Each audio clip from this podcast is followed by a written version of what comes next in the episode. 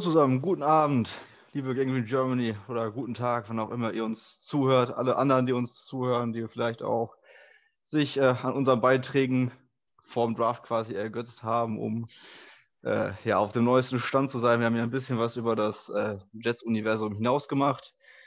Ja, Draft-Wochenende ist vorbei. Wir sind heute in einer ganz, ich glaube, neu zusammengewürfelten Runde hier. So gab es das, glaube ich, bei uns noch nie. Möchten einmal über den Draft sprechen, über ja, das, was am Wochenende passiert ist, wie wir das so einschätzen, gehen die einzelnen Picks einmal durch und ähm, geben euch mal so einen Überblick darüber, wie wir denken, dass der Draft gelaufen ist. Wir, das sind heute, ich bin leider nicht so gut wie Basti, dass ich weiß, aus welchen Städten hier alle kommen. Äh, Markus und Julian aus dem Süden Deutschlands, so viel weiß ich zumindest. Das ist schon mal grob äh, richtig. Guten Abend, äh, fangen wir mal an. Guten Abend, Julian. Guten Abend. Kannst du mir auch gerne sagen, welche Stadt jetzt die richtige gewesen wäre? Naja, ich wohne auf dem Dorf. Bei uns gibt es sowas in der Stadt nicht. Wir haben nicht mal eine Ampel. Also von dem her, die nächste Stadt wäre Moosbach oder Heidelberg, was man vielleicht kennt. Ja, zumindest Heidelberg ist auch dann ein guter Anhaltspunkt. Ja. Guter Markus, der heute auch für die Technik zuständig ist. Ja, servus. Bei dir, damit ich mir das merken kann. Die Stadt, ähm, also die nächstgrößere Stadt ist Neu-Ulm, direkt neben Ulm. Das dürfte vielleicht dem einen oder anderen Basketball-Fan in Deutschland bekannt sein. Ratio Farm, oder? Genau, Ratio Farm Ulm. so, dann machen wir jetzt mal den ganzen anderen Weg nach oben bei Per, weil ich jetzt so oft mit Per dabei war, weiß ich es. Äh, Kiel, ne? Nicht, dass ich jetzt richtig im Kopf habe. Ja, richtig. Moin, moin. moin, moin. Und äh, ja, dann quasi in die Nachbarschaft nach Soest. Mahlzeit. 20 Minuten von hier. Guten Abend, Freddy. Grüß euch. Genau, aber bevor wir jetzt äh, direkt ins Thema einsteigen, äh, gehen noch herzlichste Grüße raus an Philipp. Philipp hat uns heute eine wunderschöne E-Mail geschickt äh, an unsere Redaktion. Und das möchten wir hier auch natürlich nicht unerwähnt lassen, äh, indem er uns einfach für unsere Arbeit dann auch gedankt hat. Und ähm, ja, ich glaube, ich spreche da für alle, dass so eine Reaktion oder so ein Feedback quasi so das ist, quasi wie das Salz in der Suppe für uns so ein bisschen.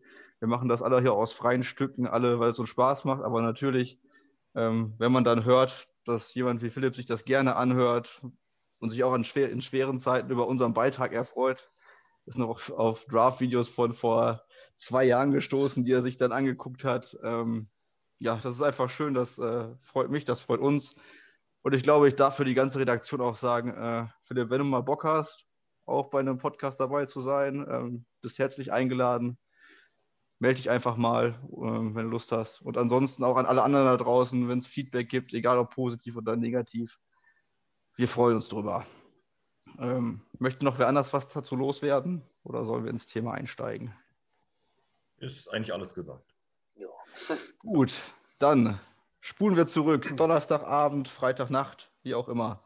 Ich glaube, über den ersten Pick müssen wir gar nicht so viele Worte verlieren. Das haben wir ja schon vor vom wirklichen Draft sind wir das ja häufig durchgegangen. Deswegen nur einmal so eine würde mich einmal kurz interessieren, was ihr so empfunden habt, als der Pick dann tatsächlich äh, in war und ja, Zach Wilson als neuer äh, Quarterback vorgestellt wurde. Julian, fange ich mal mit dir an. Eine Überraschung war es eigentlich nicht. Wir haben sie ja eigentlich alle erwartet. Äh, bei mir war das nur ein blöder Moment. Da habe ich erst mal gemerkt, wie der Game Pass hinterherhängt. Äh, ich habe zufällig äh, Social Media nebendran offen gehabt und links da zufällig drauf und sehe dann schon die ganzen Bilder mit Zach Wilson. Und da waren sie aber noch eine Minute vorher, da waren sie noch beim ersten Pick. Aber wie gesagt, denke, überrascht hat es keinen. Ähm, aber absolut zufrieden. Äh, ich würde sagen, A plus oder A der Move. Wir brauchen ihn, er passt in unser Scheme viel am besten rein. Ja, da haben wir schon so viel drüber gesprochen. Also, das passt schon. Dass Trevor Lawrence nicht mehr da ist, das war uns allen klar. Und solange es nicht McCorkle Jones oder sowas wird, äh, ich denke, da sind wir alle zufrieden. Für zumindest. ja, der Jones ist ja dann sogar tatsächlich noch ein bisschen tiefer gefallen. Ja. Äh, Markus, du warst ja auch noch nicht mit bei den äh, Vorgeplänkel-Podcasts quasi dabei. Dein Empfinden, als Zach Wilson auf die Bühne kam? Ja, wie gesagt, war keine große Kon äh, Überraschung. Also ähm, da hat man keine Sources gebraucht, wie es immer so schön heißt, äh, um das vorauszusagen. Und ähm, ja, nee, aber wie gesagt, habe damit gerechnet und war auch mein Favorit. Ja, war ja, davor war ja immer dieses Thema Fields oder, oder Wilson so hin und her, aber ich war eigentlich die meiste Zeit eigentlich schon äh, auf dem Wilson-Train und von daher passt soweit, ja. Um jetzt vielleicht auch so ein bisschen das Gegengewicht mit reinzubringen, mache ich jetzt erstmal bei Per weiter. Warum fragst du mich denn? Weil mich einfach mal interessieren würde, wie du dann Freitagnacht auf dem äh, Sofa gesessen hast. Ach, da war ich noch recht müde. Ich hatte vorgeschlafen und mir einen Wecker gestellt für 5 vor 2. Da hatte ich noch nicht so viel Meinung, als der Pick kam. Nee, also war halt zu erwarten. Man hatte Wochenzeit, sich da, darauf einzustellen. Ja, was ich zu ihm denke, habe ich ja schon die meiste Zeit eigentlich gesagt. Jetzt heißt es auf dem Feld mir das Gegenteil beweisen und dann wird das schon ein guter Pick für uns gewesen sein. Freddy, möchtest du noch was hinzufügen? Ah, ich bin happy. Ich, bin happy. ich kann, also ich bin, äh, bin echt happy. Also ich muss echt sagen, es hat mich schon emotional berührt, Freunde. Also, also ich muss echt sagen, ich habe eigentlich immer ein ganz gutes Bauchgefühl tatsächlich bei sowas und äh, ich glaube, es ist, ich glaube, er ist es. Er muss natürlich du, einiges reißen, aber. Was für ein Bauchgefühl hattest du vor drei Jahren bei Sam? Also ich war, ehrlich, ich war, ich war, super gehypt, auch in dem Moment natürlich, weil er ja überall als äh, QB1 gefühlt und nach dem Draft kam ja auch raus, irgendwie 28 oder 29 oder 30 von 32 Teams hatten ihn als ersten Quarterback auf dem Board. Ähm, deswegen war ich dann natürlich auch total gehypt, weil ich nicht mit gerechnet habe, aber so im Nachhinein, weil ich mich jetzt auf den Wilson auch jetzt über Wochen und Monate einstellen konnte und das bei Donald nicht so der Fall war, und ich auch die ganzen Kritiken vollkommen nachvollziehen kann, aber er, also er hat irgendwie so das gewisse Etwas, glaube ich. Und äh, jetzt auch die, wie er da auf die Bühne kam und die Tage darauf das Interview, also ich fand von den Interviews der, der anwesenden Spieler war er auf jeden Fall auch irgendwie am meisten gehypt und hatte Bock und äh, ja, also er hat auf jeden Fall Bock, wie auch alle anderen Draftpicks, die wir heute noch besprechen. Und ich glaube, das ist auch schon mal das A und O. Ich glaube, Sam damals hat nicht damit gerechnet, dass er an drei fällt und äh, war nicht so auf New York eingestellt. Und äh, Zack konnte sich ja jetzt auch schon Wochen und Monate mehr oder weniger darauf vorbereiten. Dementsprechend. Daumen hoch für alle, die uns nicht gesehen haben. Es gab zwei Daumen hoch von Freddy. Äh, von Freddy. A, A, plus, A plus. also dann scheint der Start im, in den Draft ja schon geglückt zu sein. Ich bin ein bisschen mehr so bei Per, aber ich hoffe natürlich, ähm, dass es sich so entwickelt, wie die meisten das jetzt erstmal äh, von ausgehen werden. Ähm, eine Überraschung war es ja, wie gesagt, nicht. Die erste Überraschung gab es dann vielleicht äh, Mitte der ersten Runde, als wir uns dazu entschlossen haben, beziehungsweise Joe Douglas sich dazu entschlossen hat, ähm, schon einen Trade herbeizuführen. Wir haben nämlich, um auf Pick 14 zu kommen, zwei Drittrunden-Picks abgegeben, den 66. und den 86. in diesem Draft. Ähm, haben dafür dann, und noch unser 23. natürlich abgegeben, und haben dafür dann Pick 14, wie gesagt, bekommen und Pick 143 in der vierten Runde von Minnesota. Per, du äh, kannst ja gleich auf, auf Prospect ein bisschen eingehen. Wir haben O-Liner genommen, Vera Tucker. Wie wertest du den Trade und äh, ja, auch die anschließende Wahl? Ja, also für mich ist das ziemlich äh, zweigeteilt. Also ich wollte vor dem Draft unheimlich gern, dass wir den Spieler bekommen. Ich hatte auch Bock, den zu scouten, habe ja dann auch einen Artikel da geschrieben. Und ich finde, er ist ein Weltklasse-Fit für unsere Offense. Es ist super, dass wir ihn bekommen haben. Aber auf der anderen Seite fand ich den Trade ein bisschen teuer, wenn man bedenkt, dass wir für einen Guard halt hochgegangen sind. Klar, es klingt jetzt blöd, Guard, als ob ich das irgendwie entwerten würde. Das ist nicht so. Das ist eine wichtige Position für unsere Offense. Ähm, ja, aber unser Team hat halt noch relativ viele Lücken das Talentlevel war letztes Jahr nicht besonders hoch. Klar, man kann auch nicht immer alles mit einer Offseason angehen, aber ja, wenn man dann einen Drittrunden-Pick, also wirklich einen Premium-Pick abgibt, um hochzugehen in der ersten Runde für einen Spieler, das ist für mich eher ein Move, den Teams machen, den halt nur noch dieser Spieler fehlt oder nicht besonders viel fehlt. Deswegen fand ich, als es passiert ist, dachte ich, naja, ob das jetzt unbedingt wir hätten sein müssen, die sowas machen. Aber ich freue mich einfach sehr über den Spieler, dass wir den bekommen haben. Das ist für mich ähm, ja, der erste Spieler im Draft, wo ich gedacht habe, super, dass wir den gekriegt haben. und äh, ja, deswegen, weiß ich nicht, ich konnte jetzt auch nicht irgendwie böse drüber sein oder so. Ich kann verstehen, dass man gehypt war für den Spieler. Danach war ja auch Douglas im Draftroom mit der Reaktion zu sehen. Er war ja völlig on fire, weil er Vera Tucker abgeschossen hat. Und das kann ich total verstehen. Ist ein super Spieler, passt klasse in unser System. Deswegen für den Spieler an sich ein A, ob man den Trade machen muss, ja, fand ich ein bisschen zu teuer ich hatte halt gehofft, dass wir dann in der zweiten Runde zurückgehen und ein bisschen was wiederholen von den Draft Trades. Haben wir dann ja auch nicht gemacht. Aber im Endeffekt, ähm, ich glaube, in ein paar Jahren wird sich keiner mehr beschweren, weil man dann nur noch weiß, dass man aus diesem Draft wieder Attacker bekommen hat und nicht mehr so dran denkt, dass man einen Drittrunden-Pick, der womöglich XY gewesen wäre, dafür abgegeben hat. Also im Endeffekt, im ersten Moment fand ich es schlechter, mittlerweile bin ich mit dem Move eigentlich ganz gut. Julian, wie empfindest du den Trade und den äh, Pick von Vera Tucker? Meinst du, wäre er an 23 vielleicht auch noch da gewesen? Nee, glaube ich nicht. Äh, ich kann es nachvollziehen. Äh, ich fand es auch gut so, weil ich denke, er war der beste Guard. Und ähm, Joe Douglas hat er selbst gesagt, er war noch überrascht, dass er an 14 noch da war. Und wenn du den Spieler haben willst, dann musst du dir den holen. Nicht an 23 wäre er nicht mehr da gewesen, da bin ich mir sicher. Und wenn wir jetzt überlegen, dass wir jetzt auf der linken Seite wirklich Mikai Beckton haben, dass wir dann äh, Aloe Vera Tucker, wie ich ihn immer nenne, nach, als linken Guard haben, dass wir einen athletischen Sender haben. Äh, George Fent, denke ich, als soliden rechten Tackle, der äh, in, in, dem System noch besser sein wird, vermute ich mal, weil er einfach noch äh, relativ athletisch ist, auch für, für einen Tackle. Da hast du eben das, was du für Sam Darnold nie hattest. Und ich denke, das wollten wir auch. Natürlich hätten wir jetzt mit den, mit den zwei Drittrunden-Picks vielleicht auch noch bessere Linebacker oder, oder Corner bedienen können. Aber ich glaube, dass Joe Douglas wirklich jetzt ähm, Priorität in die Offense gesetzt hat, hat man auch gesehen. Ähm, jetzt gehen wir mal davon aus, die Defense ist nächstes Jahr nicht so gut. Ja, wir gehen dann vielleicht äh, 6-11 in 17 Spielen. Aber im Endeffekt ist es ja völlig wurscht, wie wir gehen. Es geht ja darum, dass sich der wichtigste Spieler, unser Quarterback, weiterentwickelt. Ja, und wenn wir dann Spiele haben, die verlieren wir dann halt mal vielleicht äh, 30 zu 34, weil die Defense schlecht ist, aber wir bringen trotzdem Punkte aufs Board der Quarterback kriegt Selbstvertrauen und das alles hat Sam nie gehabt, eben auch wegen der Line, weil sie ihn da teilweise äh, die gegnerische Defense durchs Feld gejagt haben. Und ich glaube, das war ihm einfach am wichtigsten, auch wenn dann dafür die Defense vielleicht ein bisschen, ja, ein bisschen drunter leidet. Aber für mich war es das wert, auch für den Spieler, da auf 14 hochzugehen. Ähm, ich glaube, wenn man da andere Teams sieht, ich weiß nicht, wann es die Giants, die, glaube ich, äh, neun, neun Plätze nach hinten sind. Da gab es dann, glaube ich, einen First-Round-Pick und noch einen Viertrunden-Pick oder irgendwie sowas von dem her gesehen sehe ich eigentlich das nicht zu teuer. Zwar, es sind zwei Drittrunden-Picks, aber wir haben noch einen vierten gekriegt. Und für den Spieler kann ich es auf jeden Fall nachvollziehen. Das hätte ich auch so gemacht.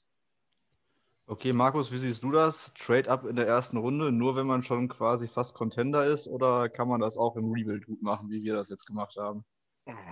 Also, äh, für den Spieler macht schon Sinn, finde ich. Ich denke, es war halt auch es war ja nichts geplantes, es war halt irgendwo auch eine, eine ich will es jetzt nicht Kurzschlussreaktion, Kurzschlusshandlung nennen, aber ich denke, man hat gesehen, dass er an 14 noch da ist, was eine Überraschung war wahrscheinlich. Und äh, dann muss man die Chance ergreifen. Und klar, in dem Moment möchtest du irgendwas und dann musst du auch bezahlen. Ich meine, dass die Vikings nicht sagen, ja klar, äh, hier macht ruhig, das ist jedem klar. Also die wollen natürlich auch was dafür haben. Und jetzt hat man natürlich ein bisschen overpaid. Äh, jetzt zu spekulieren, war es richtig, war es falsch, ist schwierig. Wir werden sehen, wenn er, wenn er gespielt hat. In ein, zwei Jahren, da wissen wir dann, ob es wert war oder nicht. Ja. ja. generell ist es ja auch schon so, wie Per so ein bisschen gesagt hat, wenn du einen Spieler kriegst, den du jetzt dann acht, neun Jahre vielleicht als Starter siehst, dann gibst du dann halt zwei Picks auf, die genau. eventuell mal eine Rolle übernehmen könnten. Vor allem, für mich war dann quasi schon klar, dass wir wahrscheinlich Anfang der vierten Runde einen Running Back nehmen. Dadurch konnte man, ob man jetzt Anfang der vierten oder Ende der dritten Runde einen Running Back nimmt, da hat man wahrscheinlich mehr zur Auswahl gehabt, die man interessant fand. Da kommen wir ja später nochmal drauf zurück. Ähm, von daher fand ich den Pick jetzt so auch in Ordnung und auch den Trade-Up dafür. Freddy, möchtest du noch was hinzufügen zu unserem zweiten Pick?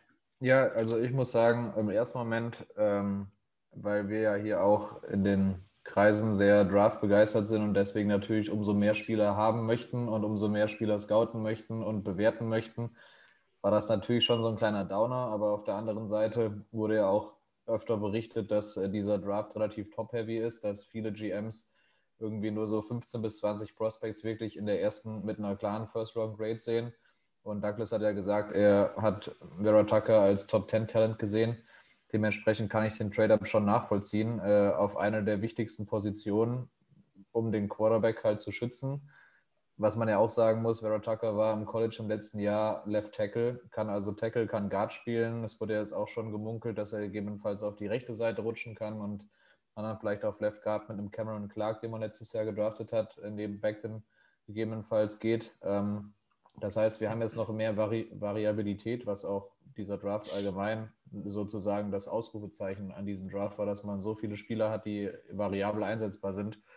Und ähm, ja, dieses Jahr war eh ein komischer äh, Scout-Prozess. Man hat die Spieler nicht in Person getroffen und so weiter und so fort. Und äh, dementsprechend, wir haben dieses Jahr genug Picks gehabt. Wir haben nächstes Jahr wieder super viele Picks und man kann ja nur hoffen, dass dann wieder ein einigermaßen normaler Draft-Prozess äh, oder Scouting-Prozess möglich ist. Dementsprechend, wenn ich jetzt das anhand des letzten Jahres beurteile, wo wir Ashton Davis und Jabari Zuniga in Runde 3 gedraftet haben, ähm, und ich das jetzt irgendwie also projiziere auf die dritte Runde dieses Jahr und wir hätten zwei ähnliche Prospects bekommen, hätte ich, glaube ich, nichtsdestotrotz diesen Trade-up auch gemacht. Ähm, weil Davis ist shaky, Soniga hat bisher noch gar nichts gerissen. Sorry, Per. Sorry, Per. Er kommt noch. Und deswegen, äh, ja, das sind, also zumindest der eine ist eher so ein Backend-Roster-Guy, sorry, Per. Der andere. Jetzt holt er aus hier, ne? potenzieller Starter. Ähm, in der Ashton Davis, da habe ich schon noch Hoffnung, aber nichtsdestotrotz äh, hätte ich den Trade auf jeden Fall Trade-Up auch gemacht. Er galt als bester Guard, ist super variabel und äh, egal wo er spielt, wird er auf jeden Fall ein riesen Upgrade sein und passt auch wie Arsch auf Eimer in dieses Zone-Blocking-Scheme der Offensive Line. Dementsprechend äh, würde ich sagen, unabhängig davon, dass man ja Jets-Fan ist, äh, waren wir neben den Bears, glaube ich, mit das Team, was die beste erste Runde am Ende des Tages hatte. Ja. Würde ich äh, unterschreiben, vor allem auf Guard, wo er 2019 gespielt hat, hatte ein Pressure bei 561 Passblocks zugelassen, Vera Tucker. Ähm, da sollte unser neuer Quarterback Zach Wilson vielleicht ein bisschen mehr Zeit bekommen, als äh, Sam Darnold es vorher bei uns hatte. Was uns natürlich jetzt dann auch zu unserem nächsten Pick leitet. Ich bleibe direkt bei Freddy, äh, unser Right Receiver Flüsterer, so nenne ich ihn mal. Elijah Moore wurde genommen an 34. Stelle, galt für einige durchaus als First Round Talent. Äh, was kannst du uns zu ihm erzählen? Boah, ich, ich, muss euch, ich muss ja jetzt hier ganz öffentlich äh, gestehen, dass er mir teilweise echt unten durchgerutscht ist. Also ich hatte die ganze Zeit Rondell Moore so auf dem Schirm ähm, natürlich, Elijah Moore habe ich mir auch angeschaut, aber irgendwie jetzt auch in meinem letzten First Round Mock Draft, wo ich am Ende der ersten Runde dann Kadarius Tony und äh, Terrace Marshall gesehen habe, da ist er mir irgendwie komplett durch die Lappen gegangen und äh, ja, geist, geisteskranker Pick. Also man kann natürlich sagen, ich habe auch mit Peer an dem Tag geschrieben und habe gesagt, ey, wir gehen safe runter, wir holen uns safe zumindest einen Drittrunden-Pick zurück und äh, da habe ich fest mit gerechnet und dann kamen ja auch die ganzen Reports, dass gegebenenfalls äh, andere Teams für einen äh, Owusu Koromoa oder so hoch wollen oder Tevin Jenkins, habe ich gesagt, ey, wir gehen heute hundertprozentig runter.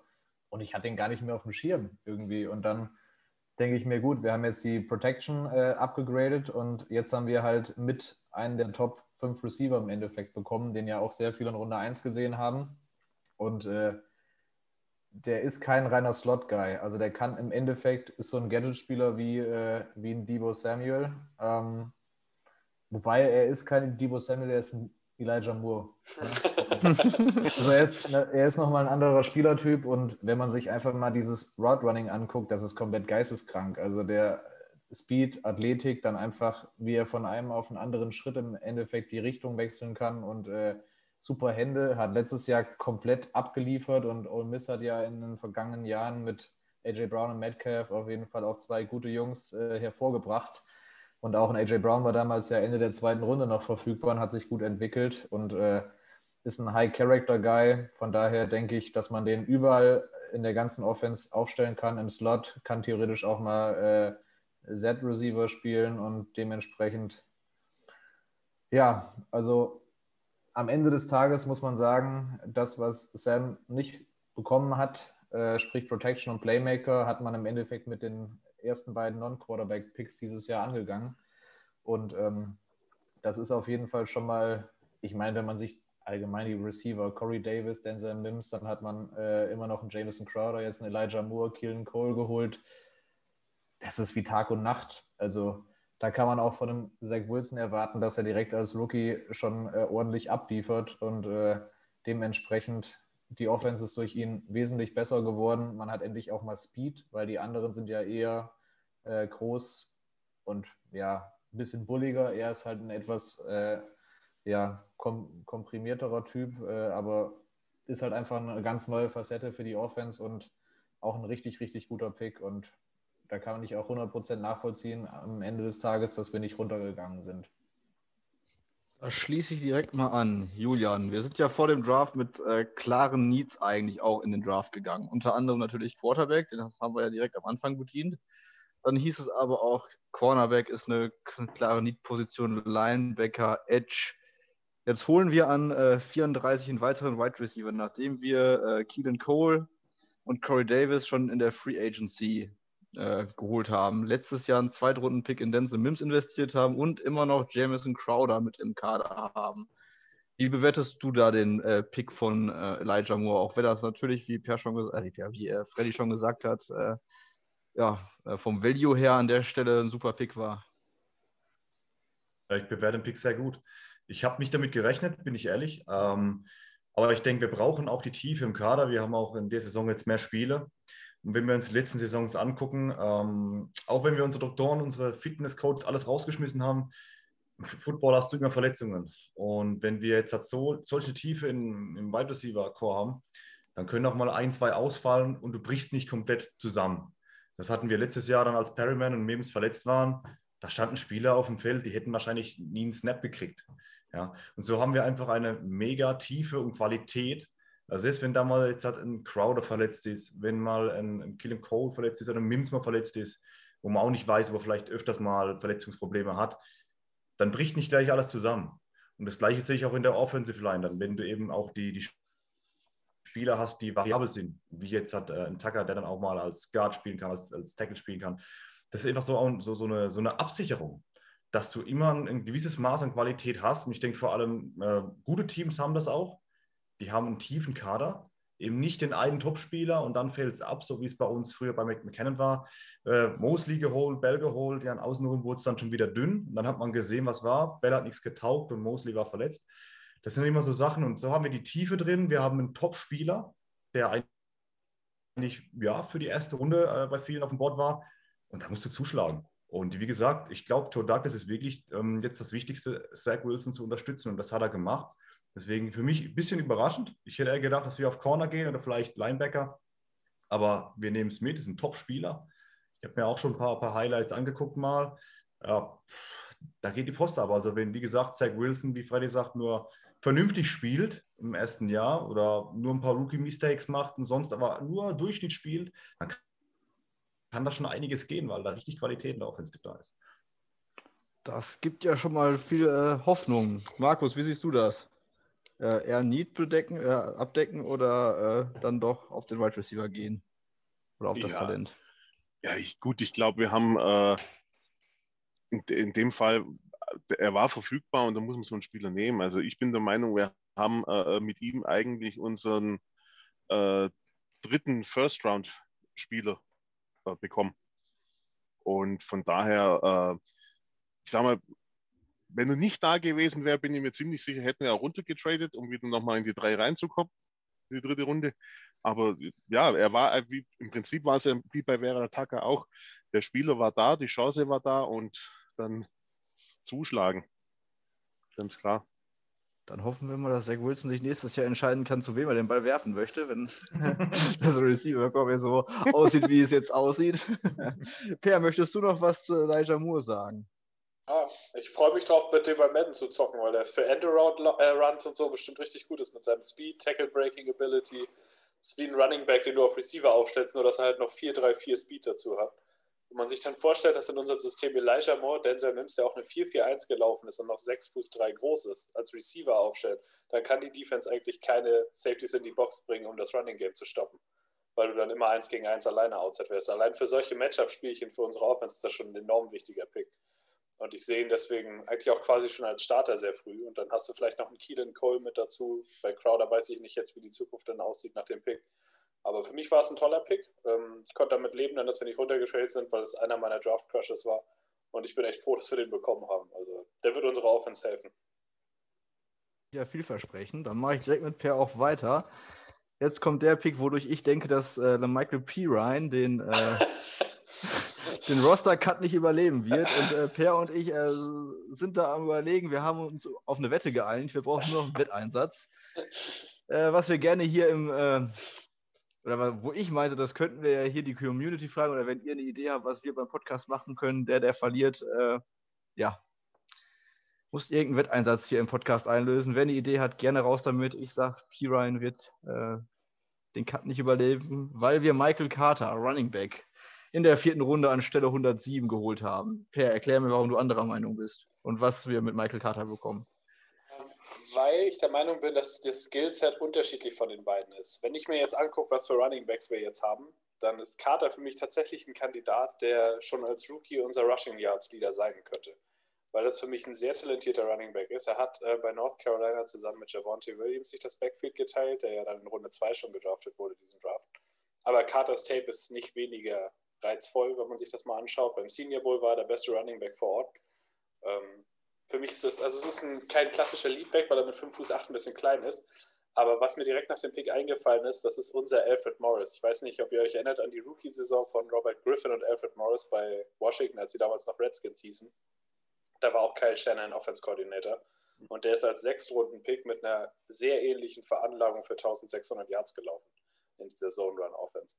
Und für mich, klar, das ist eine Riesenzahl, sowas erwartet man nicht, aber ich glaube, Michael Carter könnte der Leadback sein, zumindest von einem größeren Komitee zusammen mit Tevin Coleman und La Michael P. Ryan, wo äh, Carter echt, also der hat erstmal das Speed, er hat diese One-Cut-Ability, also in der Outside so, du läufst nach außen, liest deine Blocks, du liest, ob du nach außen weiter rennst oder ob du den Cut nach innen nimmst. Das ist genau das, was er bei North Carolina schon gemacht hat und wo er gezeigt hat, dass er gut darin ist. Deswegen ist er auch ein klasse Fit für unsere Offense. Und ich war ziemlich hyped, als der Pick drin war, einfach weil ich glaube, das ist ja, vielleicht der talentierteste Running Back, den wir seit ein paar Jahren haben. Ähm, mal wieder jemand, der für ein bisschen ja, Excitement auf der Position sorgt. Das hatten wir jetzt die letzten Jahre eigentlich gar nicht. Also nichts gegen Frank Gore, aber das hat bei mir jetzt nicht so viel Aufregung ausgelöst. Ähm, ja, also ich fand den Pick super. Er passt gut in die Offense und der Unterschied zu Piran ist, dass er kein richtiger Passblocker ist. Eigentlich gar nicht. Das wurde er nicht groß gefragt zu tun. Äh, Receiving Ability hat er geflasht, aber wurde nicht so eingesetzt, weil das bei North Carolina einfach nicht so Teil des Systems war. Wenn er eingesetzt wurde, hat er es nicht schlecht gemacht, aber P. Ryan definiert sich für mich als der Third Down Back bei uns momentan im Kader, der, der im Passblocking überdurchschnittlich ist und der auch mal einen Ball fangen kann. Und da sehe ich einfach nicht, wer das sonst machen soll, weil Ty Johnson, Ty Johnson, Josh Adams sind dafür nicht bekannt. Coleman konnte das mal bei den Falcons, aber die letzten Jahre ist er halt vom Leistungsniveau her ziemlich abgesagt. Da müsste man das mal abwarten. Und deswegen glaube ich, dass Carter und Piran durchaus zusammen in diesem Backfield existieren können und dass, wenn Piran nicht ein absolut schlechtes Trainingcamp hat, auch in der Saison werden. Ich bin gespannt. Freddy, was sagst du zu Michael Carter? Und gerne auch deine Meinung noch zu Michael P. Ryan. Ähm, also ich bin auch ein großer Fan von Michael Carter, muss ich sagen. Ähm, war ja von Daniel Jeremiah auf Platz 59 gerankt äh, in seinen Prospects ähm, und war, glaube ich, der ähm, Number 2 Running Back available, nachdem Runde 1 zu Ende war, auf dessen Board. Dementsprechend äh, A, richtig gute Value und B, wie Per schon sagt, passt er super ins System. Ähm, ich denke auch, dass er der, der Starter auf dem Papier zumindest ist. Ich denke trotzdem, dass man natürlich ein Komitee mit, mit drei Running Backs je nach Situation äh, anstrebt. Das heißt, ähm, man wird sehen, wie viel Production er am Ende des Tages hat, aber ich bin auf jeden Fall, wenn du in der vierten Runde einen Instant Starter, Rookie Starter im Endeffekt bekommst, der keine signifikanten Schwächen aufweist und der auch ein super vom Charakter her, wie auch die anderen Picks bisher und auch die weiteren Picks, ein super Typ ist, der gut in den Lockerroom reinpasst, ähm, hat man am Anfang der, erst, äh, der vierten Runde alles richtig gemacht. Ich finde auch, nach, dem, nach der Leistung, die Ty Johnson letztes Jahr gebracht hat, müsste der eigentlich auch ein, äh, noch eine Chance auf eine Rolle im Training Camp bekommen. Genauso wie auch P-Ryan. P-Ryan war ja auch so ein Training Camp Star, so ein bisschen. Da hat man ja auch richtig gute Sachen gelesen. Dann kam ein bisschen Verletzungspech dazu. Und als er dann am Ende des Tages auf dem Feld stand, äh, kam nicht so viel. Aber der Einzige, der halt eigentlich wirklich überzeugt hat, mehr oder weniger, war Ty Johnson. Der hatte halt, ja, ich sag mal, das eine richtig dicke Spiel und dann vielleicht noch ein, zwei andere ordentliche Spiele. Äh, aber die Line von der letzten Saison ist ja gar nicht zu vergleichen mit dem Potenzial, was jetzt am Ende des Tages dahinter steckt. Und ich könnte mir auch vorstellen, dass man vier, mit vier Running Backs in die Saison am Ende des Tages geht, weil die viel Snaps bekommen werden und alle auch ein bisschen anderes Skillset haben. Also ich würde Carter an 1 sehen, dann äh, An zwei tatsächlich eher Ty Johnson und drei, vier ist dann so Tevin Coleman und, äh, und Michael P. Ryan. Wobei ich, müssen wir dann eigentlich Tevin Coleman behalten? Ist, wie, wie ist denn sein, sein, die Guarantees in seinem Vertrag? Oder kann man einfach sagen, wenn die jüngeren Spieler besser sind, dass man den einfach wieder äh, abschiebt? Der hat ja ein Jahr zwei Millionen, glaube ich. Ich weiß halt nicht, wie die Guarantees sind. Ähm, wenn davon viel garantiert ist, wäre es ja nur in diesem einen Jahr in den ja. Büchern. Das wäre eigentlich nicht so. Ich weiß gar nicht, wie viel davon garantiert war. Ja. Selbst wenn es vollständig garantiert war, wenn er im Trainingcamp nichts zeigt, dann ist es dann halt so. Ist er weg. Ja. Dann sind die zwei Millionen halt, dann, ja. Ist halt schade drum, aber ich glaube, das würde den Head Coach, also gerade Sala mit seiner Culture Mentality, der würde niemanden, denke ich, wirklich nur behalten, weil der Vertrag in den Büchern steht. Das kann ich mir zumindest nicht vorstellen. Ich glaube auch. Und ich denke halt, Michael Pirate ist trotzdem immer noch jung. Ähm, war ja äh, oder ist ziemlich well-rounded, hat auch nicht so die signifikanten Schwächen, ist aber halt so ein Jack of all Trades, Master of None. Also er kann halt äh, nicht so richtig gut, aber ist halt solide in so gut wie allem. Und wie Per schon sagt, Pass-Blocking ist er auch ähm, ganz solide. Ich weiß es nicht. Also es ist halt trotzdem eine Position, die mehr oder weniger vor allem in diesem System austauschbar ist. Man hat jetzt einen exciting Rookie und die anderen vier müssen sich dann irgendwie um die verbleibenden zwei bis drei Plätze halt streiten. Aber es ist gut, dass wir endlich mal Competition haben und egal, wer am Ende des Tages das Roster macht, sind wir kein überragender Running Back Room, aber es ist auf jeden Fall was, mit dem man arbeiten kann und äh, wo auch noch ein gewisses Maß an Potenzial bei vielen Spielern besteht. Jetzt mal Coleman ausgenommen. Ja. Gut. Julian, wie bewertest du den Running Back Room und den Pick in Runde 4? Ähm, sehr gut.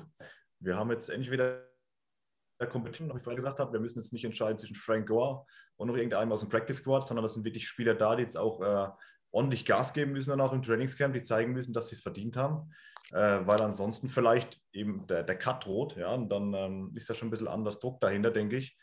Äh, da auch wieder die Tiefe ist da, wir haben vor allem auch junge Spieler. Ty Johnson bin ich mal vor allem sehr gespannt, weil der mir doch sehr, sehr gut gefallen hat. Äh, letztes Jahr, da warte ich mir doch schon einiges. Tevin Coleman, ja gut, ich denke, das ist eher so, ja, vielleicht für den zweiten oder dritten Platz dann. Aber ich, wie gesagt, ich sehe die Tiefe da im Running Back Room. Vor allem im System brauchen wir das auch. Ähm, ich sehe auch eine Menge Speed bei der Michael P. Ryan. Ja, gut. Ja, er ist, er ist kein schlechter Running Back, aber hat jetzt auch nichts gezeigt, äh, wo man sagt, wow, guck dir mal die Spiele an, da fallen dir die Augen raus. Ty Johnson hat so Spiele gehabt, glaube zwei Stück oder drei, wo er sehr, sehr stark war, mit einem schlechten Head Coach. Ähm, wir müssen halt mal gucken, aber es ist Competition da, es wird auf jeden Fall spannend, weil es kann schon sein, dass da dann noch der Cut kommt, dass dann vielleicht äh, Michael P. Ryan oder, oder ein anderer gehen muss, weil eben auch die Qualität da ist, was wir die letzten Jahre nicht hatten. Wir hatten zwar Livion Bell, der hat aber nur ein, zwei gute Spiele. Danach war dann nur, nur der, der, Name noch gut, aber der Spieler nicht mehr. Ähm, der Pick in der vierten Runde finde ich auch super. Ich habe auch gedacht, dass wir in der vierten, fünften Runde vielleicht auf Running Back gehen. So hat das auch gemacht. Ist für mich auch nachvollziehbar. Ähm, ja, wie gesagt, ich bin, bin wirklich mal gespannt.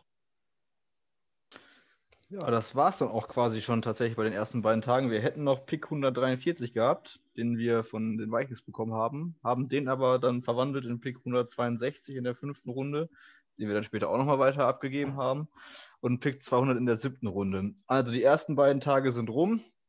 Äh, Runde 1 bis äh, ja, 3 waren rum, 4 haben wir jetzt auch schon vorweggenommen. Ähm, Markus, die ersten vier Runden sind rum. Ein Footballspiel hat ja, oder ein Footballteam hat zwei Seiten. Manche sagen drei, wenn man das Special Team noch mit dazu zählt, Offense und Defense. Wir haben bis Runde 5 uns bisher nur in der Offensive äh, verstärkt oder frisches Blut äh, reingeholt. Wie bewertest du das? Hätte man da schon auf Defense auch irgendwo gehen müssen oder ist das so äh, richtig gewesen? Oh ja. Ähm, also im Nachhinein betrachtet, glaube ich, war es schon okay. Weil äh, einfach, man wollte den Fehler mit Sam Darnold einfach nicht nochmal machen, einen jungen Quarter, einen jungen, talentierten Quarterback quasi in, einen, in eine Situation bringen, wo er, ja, wo er halt mit seinem Talent noch nichts reisen kann, wo du einfach vielleicht an einen Veteranen bräuchtest, der ein Team tragen kann. Und das können Rookies in den seltensten Fällen. Das müssen die auch erst mal lernen, selbst wenn sie noch so talentiert sind. Ich glaube, das kann nicht mal ein, ja, ich weiß nicht, ob es ein Trevor Lawrence kann. Das wird sich zeigen bei den Jaguars. Und von daher glaube ich, hat man schon alles getan, um dem Jungen eigentlich soweit es geht, zu unterstützen. Und der Julian hat es ja vorher auch schon angesprochen. Meine Güte, dann verlieren wir halt irgendwelche Spiele mit 36 zu 34.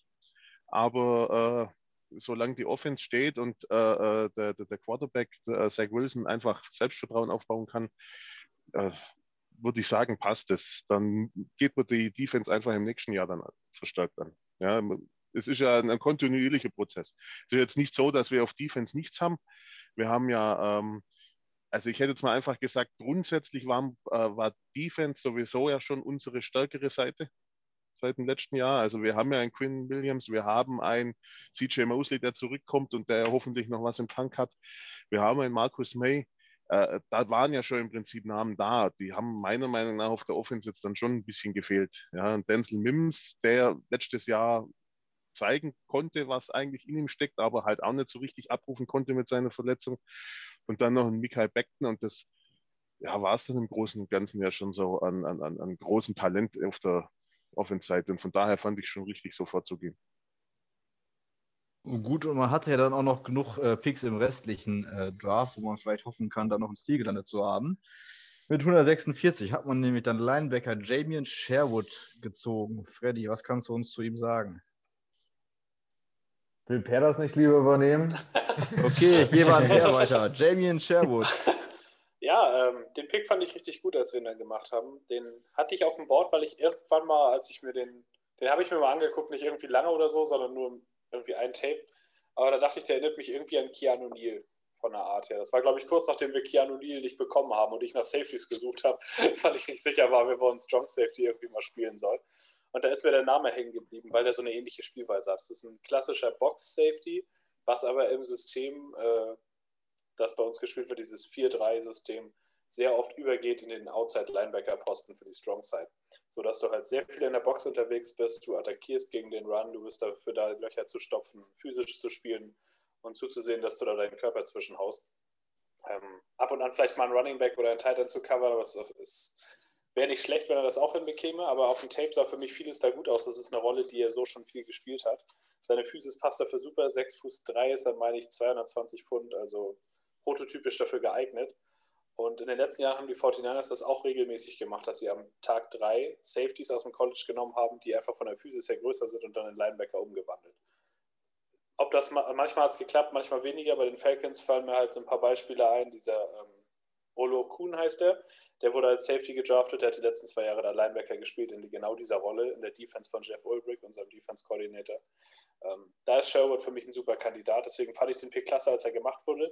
Und ich fand es auch sehr interessant, dass er als Linebacker ausgerufen wurde, weil er auf sämtlichen Boards überall mal als Safety war. Im College hat er Safety gespielt. Aber die Jets haben ihn dann auch offiziell als Linebacker announced und dann auch bei Twitter so begrüßt. Daher bin ich sehr gespannt, wie seine Transition läuft. Ähm, aber er passt gut ins System und ist variabel einsetzbar, wie Freddy vorhin schon gesagt hat. Das sind so irgendwie die beiden Eckpunkte, die aus diesem Draft hängen geblieben sind, dass man versucht, endlich mal was zu draften, was ins System passt. Nicht wie McKagan immer seinen Best Player on the Board, der bei den meisten anderen überhaupt gar nicht auf dem Draftable Board drauf gewesen ist und auch nicht ansatzweise in irgendein System gepasst hat. Ähm, das ist bei einem Pick wie Sherwood anders. Äh, von ihm verspreche ich mir tatsächlich auch schon als Rookie ein bisschen was zumindest, dass er was zeigt, dass er seinen Weg aufs Feld findet in gewissen Packages und Situationen und dann zumindest mal sichtbar ist. Gerade die Box-Safety-Rolle ist ja, wenn man sie so interpretiert, wie sie Adams interpretiert hat, zumindest auffällig. Ob er das auf dem Level kann, ist natürlich was anderes, aber dass er zumindest mal so ein paar Flash-Plays hat und ein paar Snaps nehmen kann, die wichtig sind für unsere Defense, weil wir eben vorher in den ersten Runden die Defense nicht angegangen sind.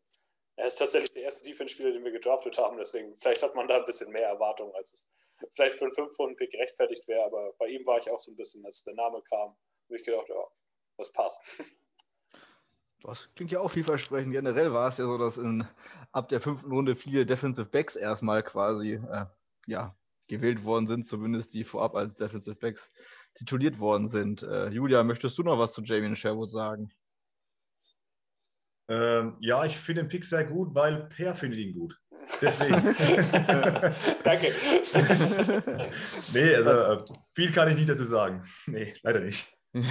okay, dann, dann machen wir mit den Defensive Backs weiter. Nämlich an, einen habe ich noch, und zwar ja. Jamie Sherwood, muss man ja noch sagen, ist, so viel ich weiß, der erste Jets-Rookie dieses Jahr, der einen Host von der Gangrene Germany geliked hat. Echt, ja? Ja. Also so, äh, grüß, ist er MVP. gehen raus, weil ich denke, er wird uns ja gleich zuhören. Ne? Achso, der hört ja. hier jetzt zu, Mensch, ja. das ist ja geil. Mensch, Jamie, hau rein, du. wir brauchen dich nächstes Jahr.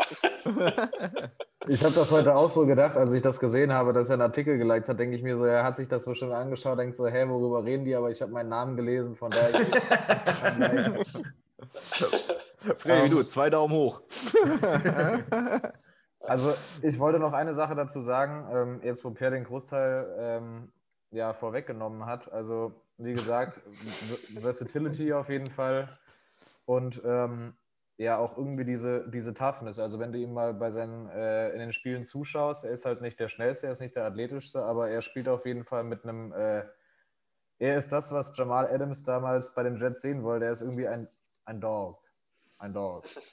Also er hat, ähm, er ist extrem physisch und äh, er ist auch, glaube ich, vocal. Also nach jedem Play ist er auch so nicht komplett abgehoben und was weiß ich was, sondern einfach er, er hat so einen gewissen Hype, den er versprüht und äh, er ist auf jeden Fall da, er ist physisch da, er, er pusht sein Team und ähm, das ist, glaube ich, auch so ein Spieler, aus dem Salah das potenzielle Maximum rausholen kann.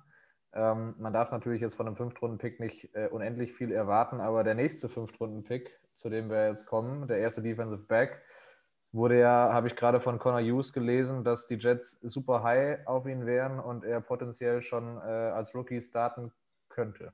Von daher, warum nicht auch Sherwood schon irgendwelche meaningful Snaps?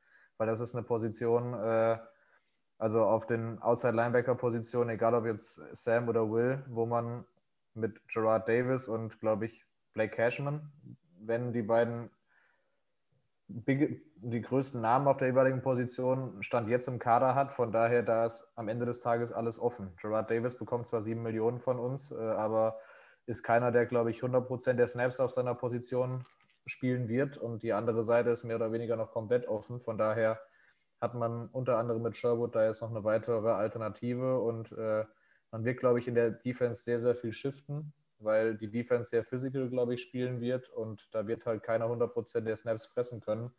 Ob das jetzt D-Line, äh, Linebacker oder auch äh, Defensive Backfield ist, da wird ziemlich viel geswitcht. Ja. Wir gespannt sein. Aber dann kannst du eigentlich auch direkt weitermachen. ja, das, das war, meine, war, meine, Intention. mit Pick 154. Manche haben vielleicht gedacht, habe ich schon gesoffen. Äh, Michael Carter habe ich das schon mal gehört heute. Äh, ja, wir haben mit 154 Michael Carter the Second äh, genommen. Es ist ein anderer Michael Carter als vorhin. Dieser ist nämlich Defensive Back und äh, kommt von Duke und ich meine, er hat in derselben Division gespielt wie unser anderer Michael Carter auch, dass die sich als Gegenspieler zumindest schon mal auf Platz gegenüberstanden. Und dann, Freddy, du hast das so galant eingeleitet, dann äh, ja. mach mal weiter. Genau. Also der zweite Michael des Abends, ne? Ähm, ja, ähm, wie du schon sagst, gleiche Division, die haben auch öfter mal gegeneinander gespielt und äh, in, auf einem Tape sieht man, wie der eine Michael Carter, der Running Back, den anderen Michael Carter auch über den Haufen läuft. Ähm, das hat der Defensive Back Michael Carter übrigens auch von sich aus im ersten Interview mit den äh, mit Jets Reportern von sich aus zugegeben, dass er einmal äh, auf der Losing Side auf jeden Fall war. Das finde ich auch sehr sympathisch. Aber am Ende des Tages äh, Michael Carter der zweite äh, Defensive Back hat Free Safety, Outside Linebacker, äh, Outside, Outside Corner und Slot Corner gespielt, also Nickel Formations. Sprich wieder mal ein variabel einsetzbarer Spieler ähm, der, wie Connor Hughes halt heute berichtet hat, sehr hoch bei den Jets im Kurs stehen soll. Und ähm, im jetzigen Kader würde ich einen Guidry eigentlich als Starting Nickel ähm, Corner sehen. Der war letztes Jahr undrafted. Ähm, Brian Poole hat man gehen lassen, beziehungsweise noch nicht, noch nicht re-signed. Das wird, glaube ich, auch nicht mehr passieren. Dementsprechend ist das auch eine Position, wo man Competition erwarten kann. Und warum sollte ein diesjähriger Fünftrunden-Pick nicht einen letztjährigen undrafted Free Agent ausstechen? Ähm, der ist auch sehr schnell, glaube ich, 4-3-2 ist er die 40 gelaufen und ähm, Team-Captain. Das ist ja eine Sache, die letztes Jahr bei Joe Douglas äh, bei vielen Draft-Picks ganz oben stand. Ich glaube, dieses Jahr waren es jetzt vier ähm, Team-Captains, die er gedraftet hat insgesamt. Er ist einer davon. Ähm, ja, am Ende des Tages kann der halt auch überall in der Defen äh, im Defensive Backfield spielen ähm, und ist halt an so einem Punkt, wir sind jetzt am Punkt im Draft, wo man auf Development aus ist, wo man bestimmte Trades sieht als Coach, die man dann irgendwie hochcoachen kann oder beziehungsweise verfeinern kann, damit am Ende des Tages irgendwas Vernünftiges bei rumkommt. Dementsprechend äh, kann man da jetzt als Amateur-Scout wenig zu sagen, wie es jetzt in, äh, in vier Monaten aussieht, wenn der finale Kader steht. Und man kann auch wenig sagen, wie der Pick in zwei bis drei Jahren aussieht. Wenn er dann überhaupt noch im Team ist, ist es wahrscheinlich schon ein erfolgreicher Fünftrunden-Pick, was man so sagen muss. Dementsprechend ähm, Competition auf jeden Fall für die Defense. Eine Position, die wide open ist und äh, warum sollte er sich nicht durchsetzen gegen potenzielle andere Kandidaten? Ich glaube, er ist auch einer, wie die anderen auch, die ähm, charakterlich stark sind, die halt Leader in ihren Teams waren und die sich auch nicht mit einer Backup-Rolle oder dem Backend vom Roster zufrieden geben werden. Ja, wie schätzt du das ein? Wie hoch ist die Chance, äh, Michael Carter nächste Saison schon als zumindest situativen Starter bei uns im Lineup zu sehen? Wen hast du jetzt gefragt? Dich. Also mich? okay, du hast meinen Namen irgendwie nicht. Ich habe es nicht oder ich habe es einfach nicht mitgeschnitten. Ähm, also ich denke schon, dass er auch seine Snaps bekommen wird. Mir gefällt vor allem genau wie bei dem Sherwood-Pick, dass man in der dritten Runde in der Defense etwas angeht, wo man ein Loch hat und was kein absoluter Value-Pick ist. Also wenn du, ja, wenn du, also es ist keine Value-Position in dem Sinne, du würdest nicht rausgehen und in der ersten Runde einen Slot-Cornerback draften. Dafür ist die Position in dem Sinne nicht wichtig genug, in Anführungszeichen. Das gleiche gilt für die äh, Strong-Side-Linebacker-Position, weil die in der Defense von Sala ungefähr 40% der Zeit nur auf dem Feld ist und danach halt durch Slot-Cornerbacks ersetzt wird in Passing-Formation. Und ähm, das gefällt mir ganz gut. Ich denke, Carter wird seine Snaps bekommen. Auf Slot Cornerback hat er sein bestes Tape. Ich habe bei ihm heute noch mal ein bisschen nachgeschaut, weil eben die Nachricht auch kam, dass die Jets so high auf ihn sind und dass er halt ein Team-Captain ist, finden die Jets ja auch immer gut. Ähm, also auf Slot Cornerback hat er das meiste Potenzial mit 5 Fuß 9, sehr physischer Spieler, relativ klein, aber in der Slot macht das keinen Unterschied. Er ist vom Prototyp her eigentlich genau wie Guidry oder Gedry. Ich bin mir nicht ganz sicher, wie der jetzt eigentlich ausgesprochen wird. Ähm, und die werden beide Snaps bekommen auf der Position. Ashton Davis wird da auch mal bekommen, wie Freddy gesagt hat, da wird viel rotiert werden. Das System wird da ein bisschen hin und her geschoben werden, je nach Matchup. Vielleicht wird ein Sherwood auch mal da spielen oder wer auch immer. Und der wird seinen Anteil leisten, das glaube ich schon, weil er auch Pro-Ready in meinen Augen ist auf der Position. Ist jetzt auch schon 23, also gewählter Team-Captain. Kein unerfahrener kleiner Junge, der da jetzt reinkommt, sondern jemand, der schon in der ACC seinen Mann gestanden hat. Ähm, der einfach nur nicht so weit auf dem Draftradar war, einfach wegen seiner Physis, weil er relativ klein ist, weil er keine feste Position im College hatte. Aber ich denke, unsere Defense-Coaches werden da was gesehen haben, was sie brauchen können in gewissen Situationen und Packages. Und ähnlich wie bei Sherwood sehe ich bei ihm auch das Potenzial, früh aufs Feld zu kommen und einen Anteil zu leisten. Volltime-Starter ist Slot-Cornerback sowieso eher selten, sondern du bist in gewissen Situationen drauf. Und da passen Sherwood und Carter für mich beide ins Profil von Rookies an Tag 3, die im System echt gut klappen könnten. Man merkt also, Flexibilität wurde bei uns in den letzten Runden auch sehr, sehr groß geschrieben. Jetzt nur auf der defensiven Seite des Balles. Julia Markus, möchtet ihr noch irgendwas hinzufügen zu unserem Cornerback Michael Carter? Ähm, ja, ein bisschen was, nicht viel. Aber ich denke, das ist jetzt mal der Vorteil, dass wir da jetzt nicht so überbesetzt sind, dass die Rookies auch ihre Einsatzzeiten, ihre Snaps bekommen. Das müssen sie, weil wir einfach nicht die, die Spieler haben in der ersten Reihe. Aber ähm, ist vielleicht dann auch ganz gut. Ich denke, man wird dann auch, wir können jetzt nicht alles sehen. Ich habe mir jetzt kein Tape von ihm angeschaut, aber wie es im Trainingscamp läuft, wie sie dann auch im System dann sich verhalten, wie sie dann da spielen, da muss man jetzt einfach auf die Coaching-Staff äh, vertrauen, dass sie das Richtige sehen. Und da habe ich ein gutes Gefühl dabei, weil wir vernünftige Coaches haben und äh, fähige Coaches vor allem, äh, die ihre Spieler auch so einsetzen, wie es am besten ist nicht wie bei unseren ehemaligen Coaches, die Spieler versuchen anzupassen. Deswegen müssen wir da auch, denke ich, ein bisschen abwarten, äh, wie es im Endeffekt aussieht. Aber sie werden ihre Einsatzzeiten bekommen und da bin ich mal gespannt, wer da hervorsticht oder wer sich da noch äh, hervortut. Dürfen wir alle gespannt sein, glaube ich. Ähm, weiter ging es im Draft. Wir haben einfach getradet, um zu traden, hatte ich das Gefühl. Ich weiß nicht, wie ihr das seht. Äh, Markus, äh, ich, ich spreche dich jetzt mal an. Das war so ein Ding, das kenne ich eigentlich nur aus dem Fantasy-Football, wenn man äh, irgendwelche Backups auf, auf seinen Bänken tauscht mit irgendwem, nur weil man Bock hat, neue Spieler auf seiner Bank sitzen zu haben.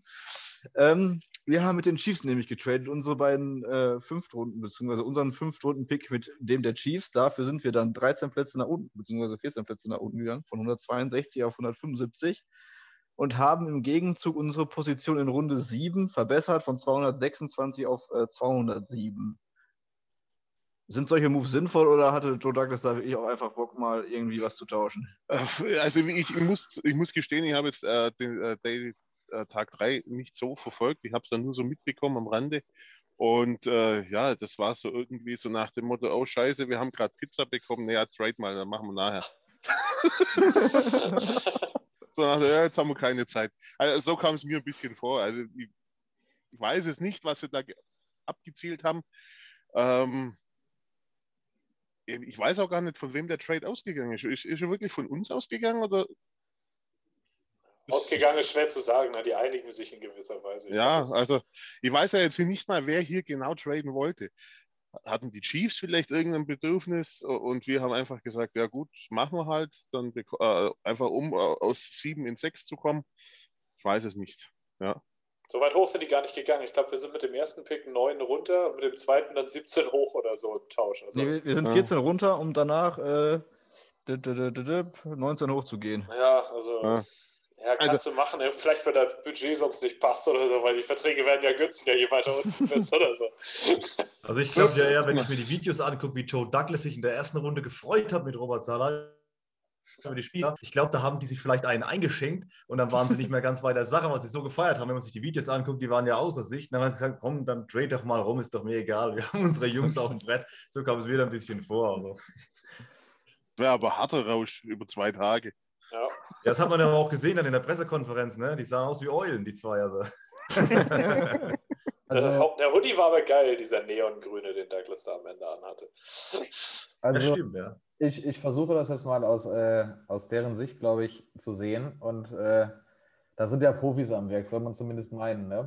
Äh, und ich denke mir, die hatten wahrscheinlich einfach auf ihrem Board zwei Spieler, wo sie dachten, die sind auf jeden Fall, oder der eine ist auf jeden Fall, den ich unbedingt will, ist auf jeden Fall noch an 175 da. Der zweite wird aber voraussichtlich nicht, ich sage jetzt mal roundabout 20 Picks später, als dieser zweite Pick dann noch da sein, dass man einfach die beiden Picks etwas annähert, die man dann am Ende des Tages hat. Ich glaube auch wirklich, dass die Jets an Ben Mason dran waren und wenn die Dings, die Ravens ihn nicht zwei oder drei Picks früher genommen hätten, dann wäre das ja genau in dieser Range gewesen. Dementsprechend kann ich mir schon vorstellen, dass das der Plan dahinter war, dass man dachte, der wird nicht noch 20 Picks später da sein. Am Ende Pustekuchen, ne? da müssen wir uns nicht drüber unterhalten, aber mein Gott, es war,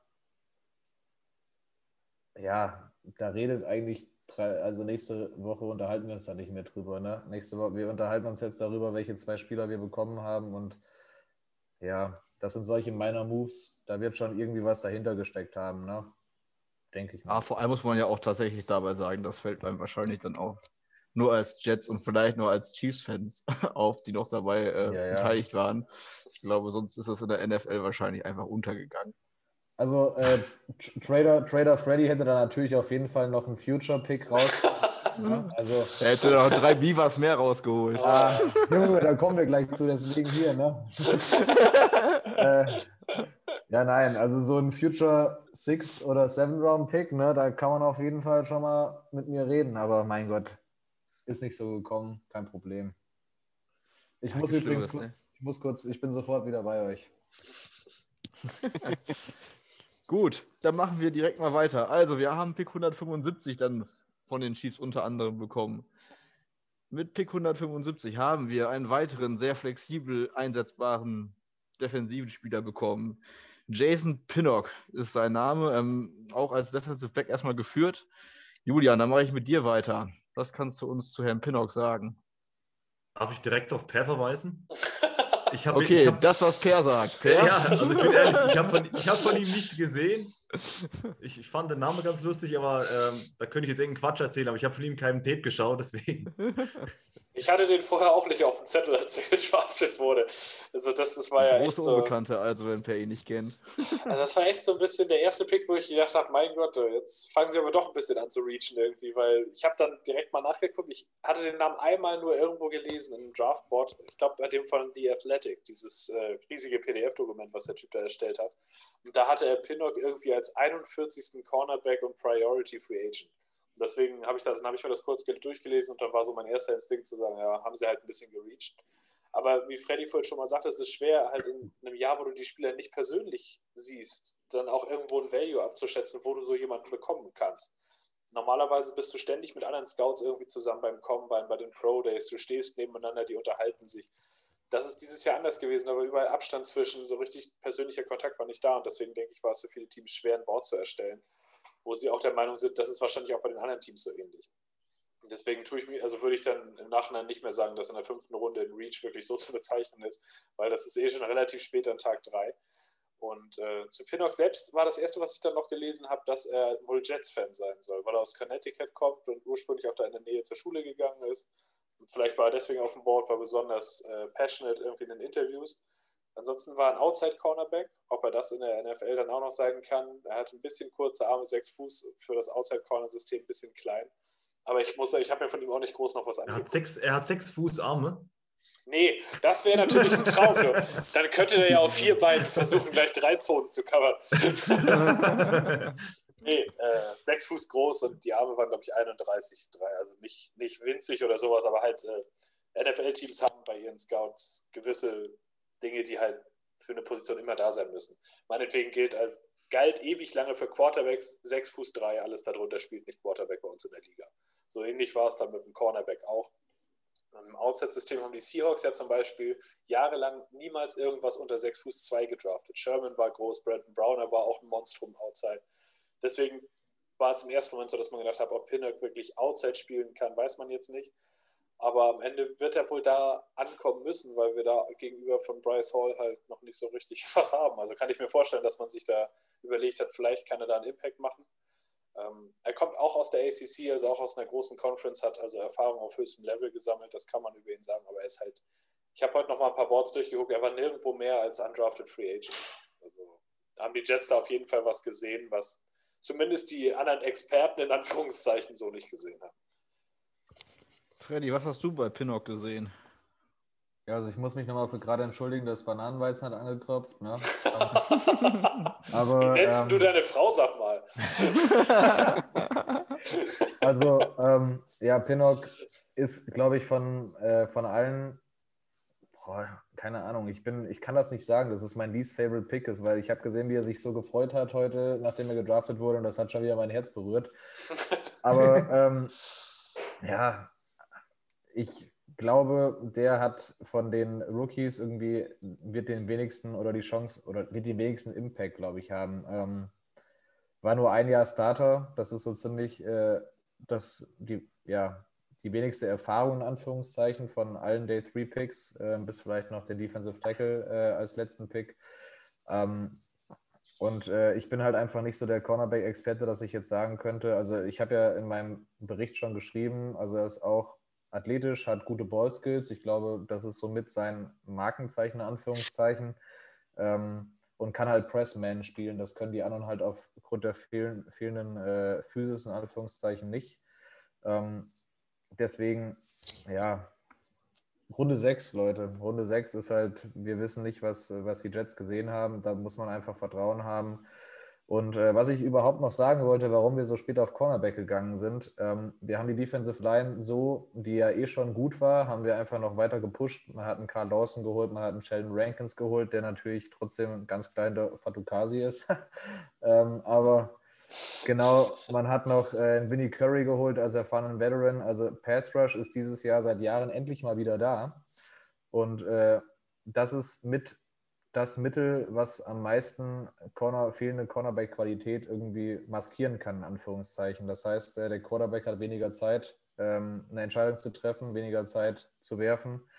Ähm, deswegen glaube ich, war halt dieses Jahr in einem wirklich vergleichsweise schwachen Cornerback-Draft, das haben alle gesagt, er ist underwhelming und es stechen wenige Spieler raus, hat man halt andere Prioritäten gesetzt, hat jetzt irgendwie in der sechsten Runde irgendwelche Dartpfeile an die Wand geworfen und geguckt, welcher davon hängen bleibt, was auch keine so schlechte Philosophie ist. Deswegen hat man die Trade Downs auch noch gemacht, um halt einfach nochmal ein bis zwei Chancen mehr zu haben, einen potenziellen Contributor zu draften.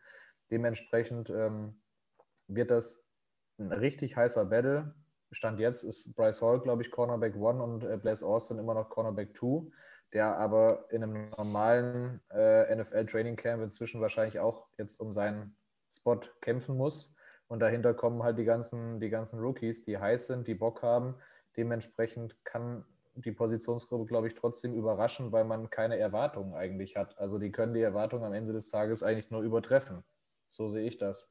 Und Pinnock, muss man mal gucken, äh, ist ein roher Spieler, der halt mit dem richtigen Coaching vielleicht äh, zu was wird. Und wenn nicht, hat man, glaube ich, aufgrund der Athletik einen ganz guten Special-Teamer, genau wie die anderen äh, Late-Picks auch. Das darf man auch nicht unterschätzen. Äh, Special Teams waren die letzten Jahre schon richtig gut und äh, da hat man für den Fall der Fälle auf jeden Fall noch weiter Qualität auch dafür ins Boot geholt. Ja, hatte ich auch das Gefühl, dass neben Flexibilität, auch vor allem in den späten Runden, ähm, Athletik ein großer, äh, ja, großer Faktor war für die Auswahl der Spieler. Keine Ahnung, Basketball sagt man, you can't teach height. Also Größe kannst du nicht erlernen und so ähnlich ist es bei Athletik ja auch. Und das, was dann am Spielverständnis vielleicht noch irgendwo fehlt, weil man wenig Erfahrung hat oder an einer kleineren Schule war oder wie auch immer, kann man dann ja vielleicht durchs Training noch ähm, oder durch die Arbeit mit den Coaches reinbringen. Ähm, Wobei wir nur Power 5 Conference Guys gedraftet haben. Ah nee, stimmt nicht, Wilson nicht. Abgesehen von Wilson. Alle anderen stammen aus den ganz großen Conferences. Also das fand ich auch, hat sich so ein bisschen durchgezogen. Alles SEC, ACC, Pac-12 und so. Da schreibt man auch Athleten aus großen Conferences mit großer Erfahrung. Darauf hat man wohl Wert gelegt. Mal abwarten, ob sich das hinter auszahlt oder auszahlt. Damit geht es ja auch mit dem nächsten Pick weiter. Ähm, Gebe ich das Wort auch direkt an Per. Ich versuche ihn noch auszusprechen. äh, Safety Hamza Naziruddin, keine Ahnung, soll wahrscheinlich auch transformiert werden äh, zum Linebacker, wenn ich das äh, da richtig informiert bin. Da direkt die Frage an Per, was hältst du von dem Prospekt und wie, in Anführungsstrichen, einfach ist die Transformation vom Safety am College zum eventuell Linebacker in der NFL? Also seinen Namen habe ich schon einmal in einem Podcast gehört, da wurde es Nasril Dean ausgesprochen, also ohne dieses I in der Mitte. Also, keine Ahnung, das war auch nur irgendein Scout, der das ausgesprochen hat. Aber das klang für mich ganz also das klang für mich ganz sinnvoll. Also versuche ich es erstmal damit. Ähm, den Pick fand ich irgendwie blöd. weil der galt zwar so als Rund 2 oder Rund 3 Prospect, aber den habe ich mir beim Senior Bowl angeguckt, weil er da im ersten Practice gut war. Und da fand ich ihn irgendwie so, ja, so overhyped. Das war so, der hat mich so unwahrscheinlich an Obi Melifonu erinnert, der vor ein paar Jahren mal auch als Safety von der Größe eines Defensive Tackles gedraftet wurde. Das gleiche trifft auf ihn ja auch zu. Und ich fand ihn irgendwie für seine Größe nicht physisch genug wirkte für mich zumindest so bei den Spielen, die ich mir angeguckt habe. Und dann ist er für mich irgendwie redundant mit Sherwood, weil das für mich ein und derselbe Typ ist. Du willst mit ihm ein und das gleiche probieren. Du willst ihn von einem Box-Safety zu einem Linebacker umbauen oder zumindest in eine Hybrid-Rolle einsetzen. Und da ich Sherwood mochte, mochte ich den zweiten Pick irgendwie nicht, weil ich dachte, am Ende nehmen die sich irgendwie gegenseitig die Snaps weg. Ähm, ja, es ist wie Freddy so ein bisschen gesagt hat. Du wirfst Pfeile an die Wand und hoffst, einer von denen bleibt hängen. Und ah, das ist bei den beiden genauso. Die werden einen sehr ähnlichen Weg gehen. Beide werden diese Transition probieren, vom Safety in die Box, also zum Linebacker mehr oder weniger im System. Und ich persönlich sehe bei Sherwood irgendwie mehr Chancen. Beide sind, haben ihre Schwachstelle in der Athletik. Also werden wahrscheinlich beide auch nicht unbedingt dafür bekannt sein, großartig zu covern. Ähm, ja, muss man sehen, wer von beiden am Ende die Transition besser macht. Ich fände, das ist von College in die NFL eine der einfacheren Transitions, weil dein Aufgabengebiet sehr klar definiert ist. Gerade in der Defense, du wirst deine Run-Fits zu lesen bekommen. Du stehst dann auf dieser Outside-Linebacker-Position bei Early Downs und du achtest auf dies und jenes und versuchst dann halt den Run zu attackieren.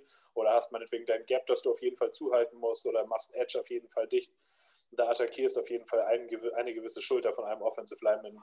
Oder ja, versuchst halt dafür zu sorgen, dass du von einem pullenden Offensive Lineman nicht geblockt wirst. Also es sind Anforderungen, die verhältnismäßig einfach umzusetzen sind.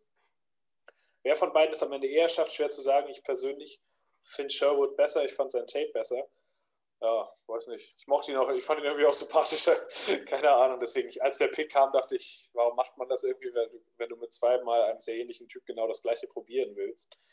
Ich denke schon, dass beide Snaps bekommen werden, falls nicht einer im Trainingcamp total schlecht sein wird und direkt gecuttet wird. Kann natürlich bei einem 5-Runden-Pick oder 6-Runden-Pick passieren weiß ich jetzt nicht. Also ich würde mein Geld eher auf Sherwood setzen, dass er die Transition besser hinbekommt, aber das ist eher ein Gefühl, als dass ich das hundertprozentig irgendwie jetzt mit Beweisen untermauern könnte. Und deswegen war das so ein Pick, wo ich gesagt habe, na, da hättest du dann auch noch einen Offensive Lineman nehmen können. Markus, wie siehst du das? Zwei ähnliche Spielertypen adressiert, die beide quasi eine unterschiedliche Position jetzt spielen sollen. ähm, beziehungsweise die gleiche Position spielen sollen, aber eine unterschiedliche äh, zum Vergleich zum College. Behindern die sich gegenseitig oder sagt man zwei Darts auf eine ähnliche, auf ein ähnliches Need quasi, da ist die Chance höher, dass zumindest einer trifft? Ich denke auch, dass das eher äh, nach dem Motto ist, äh, mehr Quantität in der Hoffnung, dass wenigstens einer trifft. Ähm, ansonsten, sage ich mal, ein bisschen Tiefe auf der Linebacker-Position schadet uns ja nicht. Also war mir, sage ich mal, vor dem Draft jetzt ein bisschen dünn besetzt. Ähm, ja, das wird sich zeigen. Möchten Freddy oder Julia noch irgendwas zu Herrn Nesruddin dazu beitragen, hinzufügen? Oder Ihre Meinung einfach zum Pick sagen? Ja, nee, ich schließe mich da eigentlich an. Ich sehe es genauso. Ähm, ich würde ganz gerne noch sagen, also ich bin äh, auf der einen Seite bin ich bei Peer, auf der anderen Seite aber auch irgendwie nicht. Schwierig, weil ähm, der, also Sherwood hat mir vorher eigentlich praktisch gar nichts gesagt. Nasruddin habe ich auf jeden Fall auch schon in Action gesehen und äh, der galt ja vor seiner ACL-Tier auch als potenzieller Top äh, 60, Top 80, Top 100 Spieler, sag ich jetzt mal. Ähm, ich glaube, bei ihm wird es damit stehen und fallen, dass er noch ein bisschen in seinen Körper reinwachsen kann, weil er ist 6 Fuß 3 groß, hat auch lange Arme, ist wie so ein bisschen habe ich gelesen, wie so ein äh, Human Kraken, also wie so eine Krake gefühlt und äh, ist aber natürlich relativ schmal, ähm, muss erst noch in seinen Körper mehr oder weniger reinwachsen, um halt auf dieser Reinweger-Position dauerhaft zu bestehen. Ich glaube, er hat vielleicht Stand jetzt ein bisschen mehr Cover-Potenzial als Sherwood, aber Sherwood ist natürlich der deutlich physischere Spieler. Ähm, das heißt, die sind, ähm, sollen zwar eine ähnliche Rolle bekleiden, aber sind jetzt, glaube ich, auch nicht eins zu eins der gleiche oder ähnliche Prospect. Von daher denke ich, äh, dass das einfach zwei weitere Schach- äh, oder Chess-Pieces sind, ne?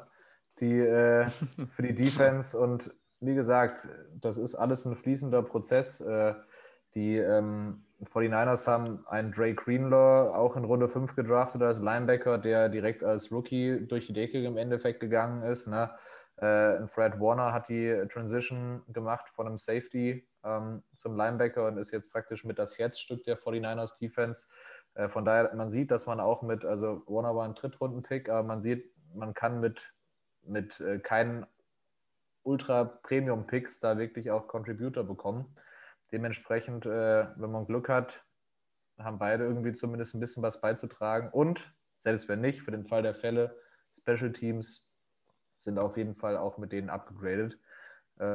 Dementsprechend, ja, ich fand den, denn das war einer der wenigen also ich habe mit meiner Frau auf dem Sofa gesessen und hatte immer so eine Liste von fünf, sechs, sieben Prospects, die ich noch irgendwie auf dem Zettel hatte. Und äh, so Nasruddin war dann irgendwann, kam er so mit dazu. Ich glaube so Anfang der fünften Runde und dann äh, war das der Einzige, der bis zum Ende des Tages davon auch noch gegangen ist, zu den Jets oder allgemein. Und deswegen war ich ganz happy. Das ist schön, wenn der Freddy happy ist. Weiter geht's dann mit Pick 200. Äh, je nachdem, wie man jetzt die äh, Spieler ja, rankt, auf welcher Position, wäre das der fünfte Defensive Back in einem Draft. Das hat es bei den Jets seit 1978 nicht gegeben. Brandon Eccles. Äh, ich weiß nicht, wem der ein großen Begriff ist. Ich habe nur gelesen, dass der ultra schnell sein muss. Irgendwie 4,35 auf 40 Yards.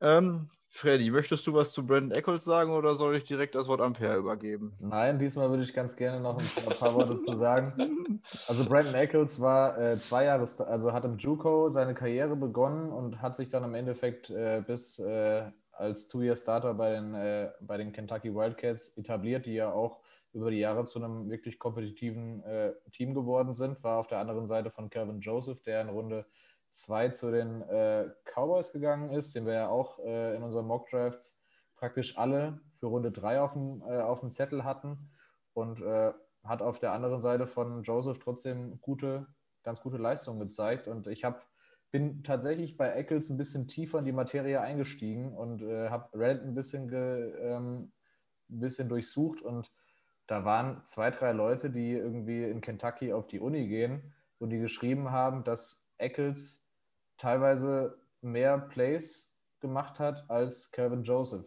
Und Calvin Joseph natürlich auch aufgrund von geisteskranker Athletik äh, so hoch gegangen ist, aber Eccles ist natürlich jetzt auch kein No-Name, was das angeht. Der war ja auch in allen athletischen äh, ähm, Dingern soweit ganz weit oben äh, auf dem Board gefühlt. keine Ahnung, man wird, äh, man wird sehen, was da am Ende des Tages bei rumkommt. Ich glaube, er hat irgendwie mehr, was ich jetzt direkt in ihm sehe, als zum Beispiel Pinnock. Also wenn ich jetzt die, wenn ich jetzt diese beiden Spieler auswählen müsste, hätte ich, glaube ich, dann eher den Eccles an 175 und den anderen an 200 genommen, weil er halt auch zwei Jahre Starting Experience hat und so weiter und so fort. Aber mein Gott, man steckt wie gesagt nicht drin. Äh, und wir sind ja hier eine nicht jugendfreie äh, Gruppe. er, hat, er hat dann auch noch getweetet, äh, there, uh, there's not uh, 199 motherfuckers better than me oder irgendwas in die Richtung. Also er hat auf jeden Fall einen Chip on his shoulders, dementsprechend, äh, ja, mal gucken, ne? Kann eigentlich äh, nur die Erwartungen übertreffen. Fehlt auch ein Schlagring in die Hülle, ne? Ja. Julia, möchtest du direkt weitermachen zu Herrn Eccles? Ähm, nee, das war es leider schon von mir. per, hast du noch was zu unserem neuen äh, Hoffnungscornerback von Pick 200 zu sagen? Ah, diesmal hat Freddy eigentlich alles vorweggenommen. Also ich mag von, so wie er gesagt hat, ich mag Eccles auch lieber als Pinnock. Und beide sind, finde ich, relativ vergleichbar. Ähnliche Size, werden wahrscheinlich auf eine ähnliche Position gehen. Ich kann mir echt vorstellen, dass die beide am Ende sich um einen Spot auf, oder zumindest um Snaps auf Outside Corner streiten werden, weil wir da ja bis jetzt einfach noch nichts anderes haben. Aber wenn ich darauf einsetzen müsste, wäre es auch irgendwie eher Eccles, weil er halt diesen, ja, den Chip on his shoulder hat, hat sich über ein Junior College hochgearbeitet, hat mehr gestartet, ist äh, gegenüber von Calvin Joseph aus, äh, aufgefallen. Zumindest so sehr, dass er im Draft Range war. Im Gegensatz zu Pinnock war er nicht undrafted Free Agent vorher, sondern war tatsächlich als Sechs-Runden-Pick auch prognostiziert. Ähm, da, der hat viel überrascht mit seiner Athletik. Äh, das, was ich gelesen habe, war, dass vorher alle meinten, das wäre kein NFL-Athlet, weil er aus dem Junior College kommt. Und dann läuft er eine 4-3-5 und hat sich dadurch quasi auf den Schirm gebracht. Ähm, also ich würde jetzt nicht so gegen ihn wetten wollen. Das wäre so ein Kandidat, wo man hoffen kann, dass das so. Ich meine, Bless Austin war auch mal ein Sechs-Runden-Pick und der hat dann auch früh was beigetragen. Eine ähnliche Schiene könnte das mit Eccles dann vielleicht auch gehen. Ja, ein guter Rotationsspieler in der sechsten Runde ist ja auch äh, eigentlich ein Erfolg. Das muss man so werten. Kann man dann in einem Jahr sagen. Ne? ja, ich meine, wenn, wenn ein äh, Sechs-Runden-Spieler äh, ein Rotationsspieler wird, doch, also ja. wenn er in einem Jahr, wenn wir ihn in einem Jahr auf der Rechnung haben für, wird irgendwie mitmachen im Kampf um den Starting-Posten, dann war es auf jeden Fall ein Erfolg. So, meine, ja, Freddy? Wenn man jetzt, wenn man, ich wollte nur sagen, wenn man jetzt von uns, äh, wenn man von guten NFL-Teams ausgeht, äh, ich sehe uns jetzt noch nicht gut, aber ich sehe uns natürlich deutlich verbessert, aber äh, dann ist es schon für einen Sechs-Runden-Pick teilweise ein Erfolg, am Ende des Tages das, äh, das Final Roster zu machen. Dementsprechend, wenn der irgendwie in irgendeiner Weise aufs Feld kommt und dann äh, mit irgendwelchen Plays einfach einem die Augen öffnet oder irgendwie das Interesse erregt, war das schon ein Erfolg. Also es ist, wie gesagt, ein Sechs-Runden-Pick. In der NFL sind so viele talentierte Spieler und äh, man weiß nicht, wer von denen das Final Roster macht, aber so viel Competition wie dieses Jahr durch die ganzen Late-Round-Picks in Runde 5 und 6 gab es, glaube ich, lange schon nicht mehr. Und dann kommen wir auch zu unserem letzten Pick, Pick 207. Da haben wir diese Position gewählt, die wir sonst früher auch gerne mal in den ersten Runden bedient haben. Ein Defensive Tackle haben wir uns geholt, Jonathan Marshall. Ähm, auch würde ich jetzt erstmal vorwegnehmen, er ist man, glaube ich, eher auf Athletik gegangen, ist, glaube ich, auch erst ein Jahr Starter gewesen. Ähm, wird sich wahrscheinlich halt auch erstmal am Ende der Rotation einreihen müssen. Julian, möchtest du zu Herrn Marshall was sagen? Also ich habe nur gehört, dass er ordentlich Schaden anrichten kann, dass er äh, ordentlich Damage äh, dafür zuständig sein kann und dass er eigentlich ähm, ein bisschen mehr Qualität hat, wie er so spät gedraftet wurde. Also dass er eigentlich bei manchen ein bisschen früher auf dem Board war, aber viel mehr kann ich leider über ihn auch nicht sagen. Ich bin nur froh, dass, wie gesagt, das Defensive Tackle ganz spät genommen wurde und nicht ganz früh. Ähm, das sind mir noch geschädigt aus der Vergangenheit. Ja, er ist 6 Fuß 3 groß, 310 Pfund und 4,8 Sekunden auf 40 Yards, also schon ein schnelles Biest. Freddy, wo siehst du ihn in unserer Rotation? Siehst du ihn überhaupt dort oder ist es äh, nur ein Pick, weil wir ihn machen mussten an 207? Das glaube ich nicht. Also ich glaube, man hätte theoretisch natürlich auch noch auf Offensive Line gehen können. Äh, man hätte vielleicht auch einen Thailand nehmen können, den man dann später als Undrafted Free Agent gesigned hat. Ähm, ja, ähm, ich muss sagen, es ist ja trotzdem, also es wird ja von ganz vielen NFL-Scouts gesagt, man sollte jedes Jahr einen Running Back draften, Running Back late draften. Und die sagen, viele sagen aber auch, man sollte jedes Jahr einen Defensive Lineman äh, in irgendeiner Weise äh, im Laufe des Drafts draften und versuchen zu entwickeln, weil ähm, Marshall ist jetzt zum Beispiel auf diesen, äh, hat einen Athletic, Athletic Score, was ein Wort, Athletic Score von 9,99 von 10 äh, auf diesem ein, nach diesem einen Schema da erreicht was Platz 2 der aller Defensive Tackle Prospects seit 1987 ist. Das ist äh, nicht verkehrt, würde ich sagen. Kann man auf jeden Fall machen. Äh, und wenn man denkt, was teilweise in den letzten Jahren für vorzugsweise auch Busts in den ersten Runden aufgrund reiner und schierer Athletik gewählt wurden, dass du so einen Spieler noch in der sechsten Runde bekommst, der sich in der besten Position oder in der qualitativ hochwertigsten Positionsgruppe bei den Jets dann irgendwie einreihen kann, kann äh, von Spielern lernen wie einem Quinn Williams, einem Vinnie Curry und einem Carl Lawson und so weiter und so fort. Der hat Nose Tackle im College gespielt in der 3-4 und wird jetzt halt zum 3-Tag in unserer 4-3 umfunktioniert. Hat nur ein Jahr als Starter gehabt, aber ähm, da habe ich auch bei Reddit gelesen, dass äh, der sehr oft gedoubled wurde. Die äh, Razorbacks spielen ja in der SEC auch, also hat auch gegen Top Competition gespielt und war praktisch der einzige ernstzunehmende Spieler in der Defense und hat trotzdem ordentlich produced war ein Team-Captain und äh, so spät kann man da wirklich nichts falsch machen. Und ich sehe ihn tatsächlich. Ich habe mich gestern Abend versucht, schon mal an Final Roster zu setzen oder an meine Early Projection. Man muss ja irgendwie versuchen, die Depression jetzt zu äh, überkommen, die nach dem Draft ist. Und ähm, ich habe ihn tatsächlich vor Nathan Shepard dann gesehen und er hatte bei mir den letzten Defensive Line Rotation Spot inne. Und da würde ich, gut, man kann es jetzt noch nicht sagen, aber ich glaube, die Chance ist relativ hoch, dass der am Ende des Tages da, also ich habe irgendwie ein Gefühl, dass er abliefern kann. Und äh, deswegen einen, äh, so einen Spieler in die Rotation zu werfen, ähm, kann auf jeden Fall nicht schaden. Habe ich gesagt, dass er Team-Captain war?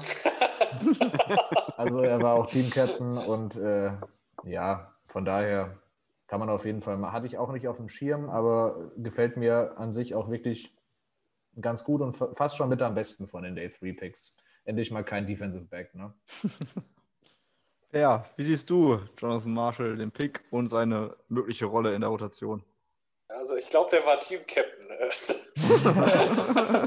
äh, ja, ich weiß nicht, als der Pick so kam, dachte ich, mein Gott, also, man kommt auch mal ein Jahr ohne Defensive Tackle Pick im Draft eigentlich aus, aber wie Freddy schon sagt, wenn du so einen Athleten in Runde 6 draftest, kannst du so viel eigentlich nicht verkehrt machen. Und ähm, ein Draft ist ja auch, wenn viele Leute sich das immer nicht vorstellen können, aber man draftet ja nicht nur, um die Needs im aktuellen Jahr zu bedienen, sondern man plant ja auch theoretisch ein bisschen voraus. Und Nathan Shepard und Foley Fatukasi werden beide Free Agent nach der kommenden Saison. Uh, Per, ganz dünnes Eis, wo du dich jetzt gerade drauf befindest. Ne? Hey, äh, bevor ich da irgendwas Verkehrtes sage, Fatukasi ist auch mein Lieblingsspieler im Kader. Das wäre der einzige, den ich mir auf ein Trikot holen würde aus dem aktuellen Roster. Geiler Typ. Also, äh, ich hoffe echt, also auch das Ranked-Zeigen hat mich deswegen total gestört. Aber bei Marshall denke ich, das ist echt eine Anlage in die Zukunft. Der Typ ist einfach sehr roh, sehr athletisch und so einen kannst du dann halt auch mal als fünften oder sechsten Defense-Tackle mit durchziehen, wenn er im Camp irgendwie was zeigt.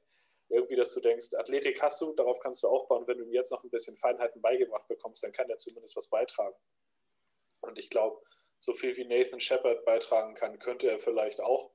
Also ist schwer zu sagen. Shepard ist halt auch schon 27. Der wurde ja mit 25 gedraftet aus Division 2. Und wenn er wirklich Free Agent nach der kommenden Saison wird, weiß ich nicht, ob man den wirklich wiederbringt. Und dann hast du zumindest schon mal wieder ein bisschen Talent in der Hinterhand, dass du ein Jahr lang entwickeln konntest in Ruhe hinter diesen Leuten. Also das ist echt so ein Pick, der auf lange Sicht wahrscheinlich gedacht ist, wo man diese Athletic-Scores gesehen hat und gedacht hat, mein Gott, der ist aber ganz schön flott. Der, aus dem kann man ein bisschen was machen. Das ist wie, als hättest du ein Stück Rohmasse und formst daraus dann irgendwie einen netten Muffin oder irgendwie sowas. Gewisse Dinge sind halt dann schon da. Und deswegen, ja, das ist halt nicht, du gehst in der sechsten Runde sowieso kein aktuelles Lied mehr irgendwie an. Und deswegen ist der Pick okay. Wirkt halt nicht so, als hätte man, ja, groß im Sinn gehabt, einen Tight End hätte man halt draften können, wie Freddy auch gesagt hat, aber den haben wir ja dann eh bekommen. Ein paar Beaver waren noch auf dem Board, da haben wir ja zum Glück auch noch zugeschlagen. Also von daher geht der Pick schon klar. das war jetzt auch ein Wink mit dem Zaunpfahl. Aber bevor wir äh, zu den undrafted Free Agents kommen, würde ich von euch einmal gerne wissen, ähm, ja, was ihr jeweils am Draft gerne anders gehabt hättet, welchen Spieler ihr gerne gehabt hättet, welchen ihr nicht so gerne gehabt hättet, wie auch immer. Frag mich ähm, nicht, bitte, echt. ja, du bist, du bist, gleich, du bist gleich auch dran. Aber ich bin da so ein bisschen, äh, Philipp hat uns ja wie gesagt heute eine Mail geschrieben. Ich sehe es ein bisschen ähnlich wie er. Ich hätte gerne anstatt einer der ganzen Cornerbacks irgendwie Wide Receiver oder Running Back in den späteren Runden trotzdem noch gehabt. Mein Guy, die Metric Felton, war noch bis zur sechsten Runde da. Den hätte ich gerne gehabt. Wäre, glaube ich, ein Gadget-Player gewesen. Ähm, Markus, wie sieht das da bei dir aus? Bist du voll, vollkommen zufrieden oder hättest, hättest, du auch irgendwas, wo du sagen würdest, ach, da hätte ich den lieber gehabt oder generell die Position? Gut, ich meine, zwei, zwei Trevor Lawrence hätte ich gern genommen.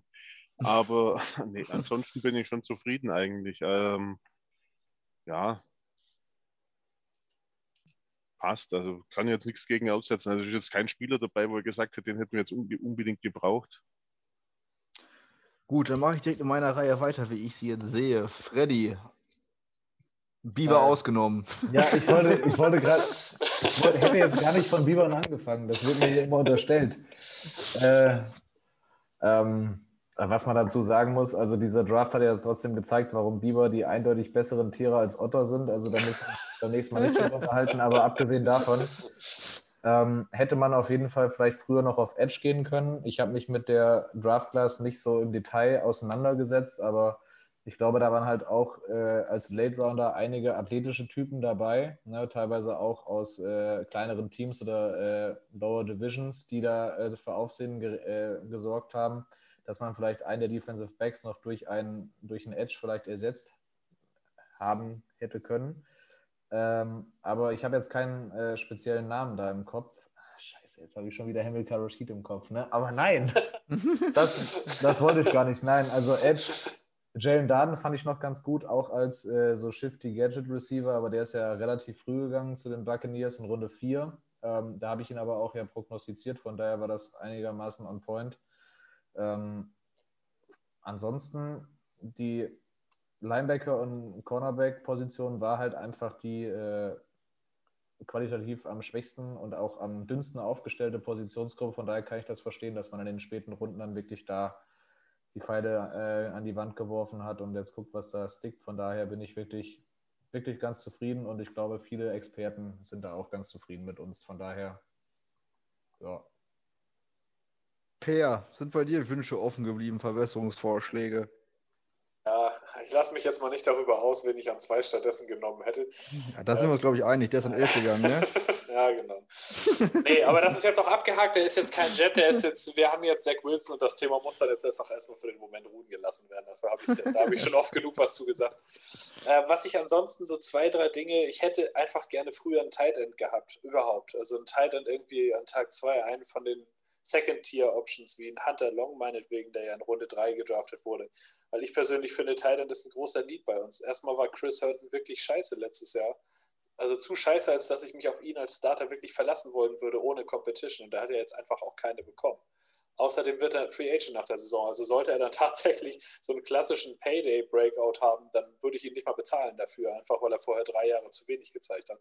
Deswegen hätte ich mir einen Titan früher gewünscht, aber die dafür nötigen Drittrunden-Picks waren ja dann im Endeffekt auch nicht mehr so vorhanden, um das anzugehen.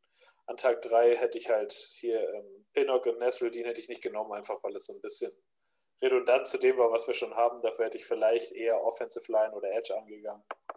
Von Tag 3 Edges und Dalen Hayes von Notre Dame oder John Cooper von Ohio State.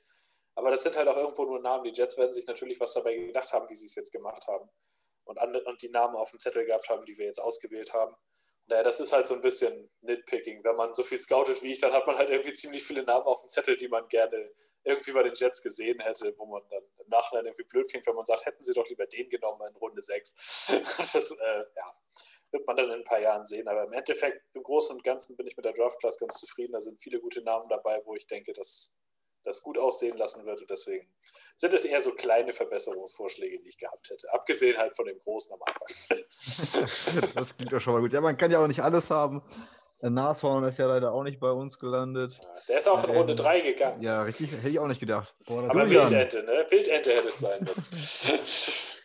Julian, hast du irgendeinen Spieler oder eine Positionsgruppe, die dir zu kurz gekommen ist? Oder beides?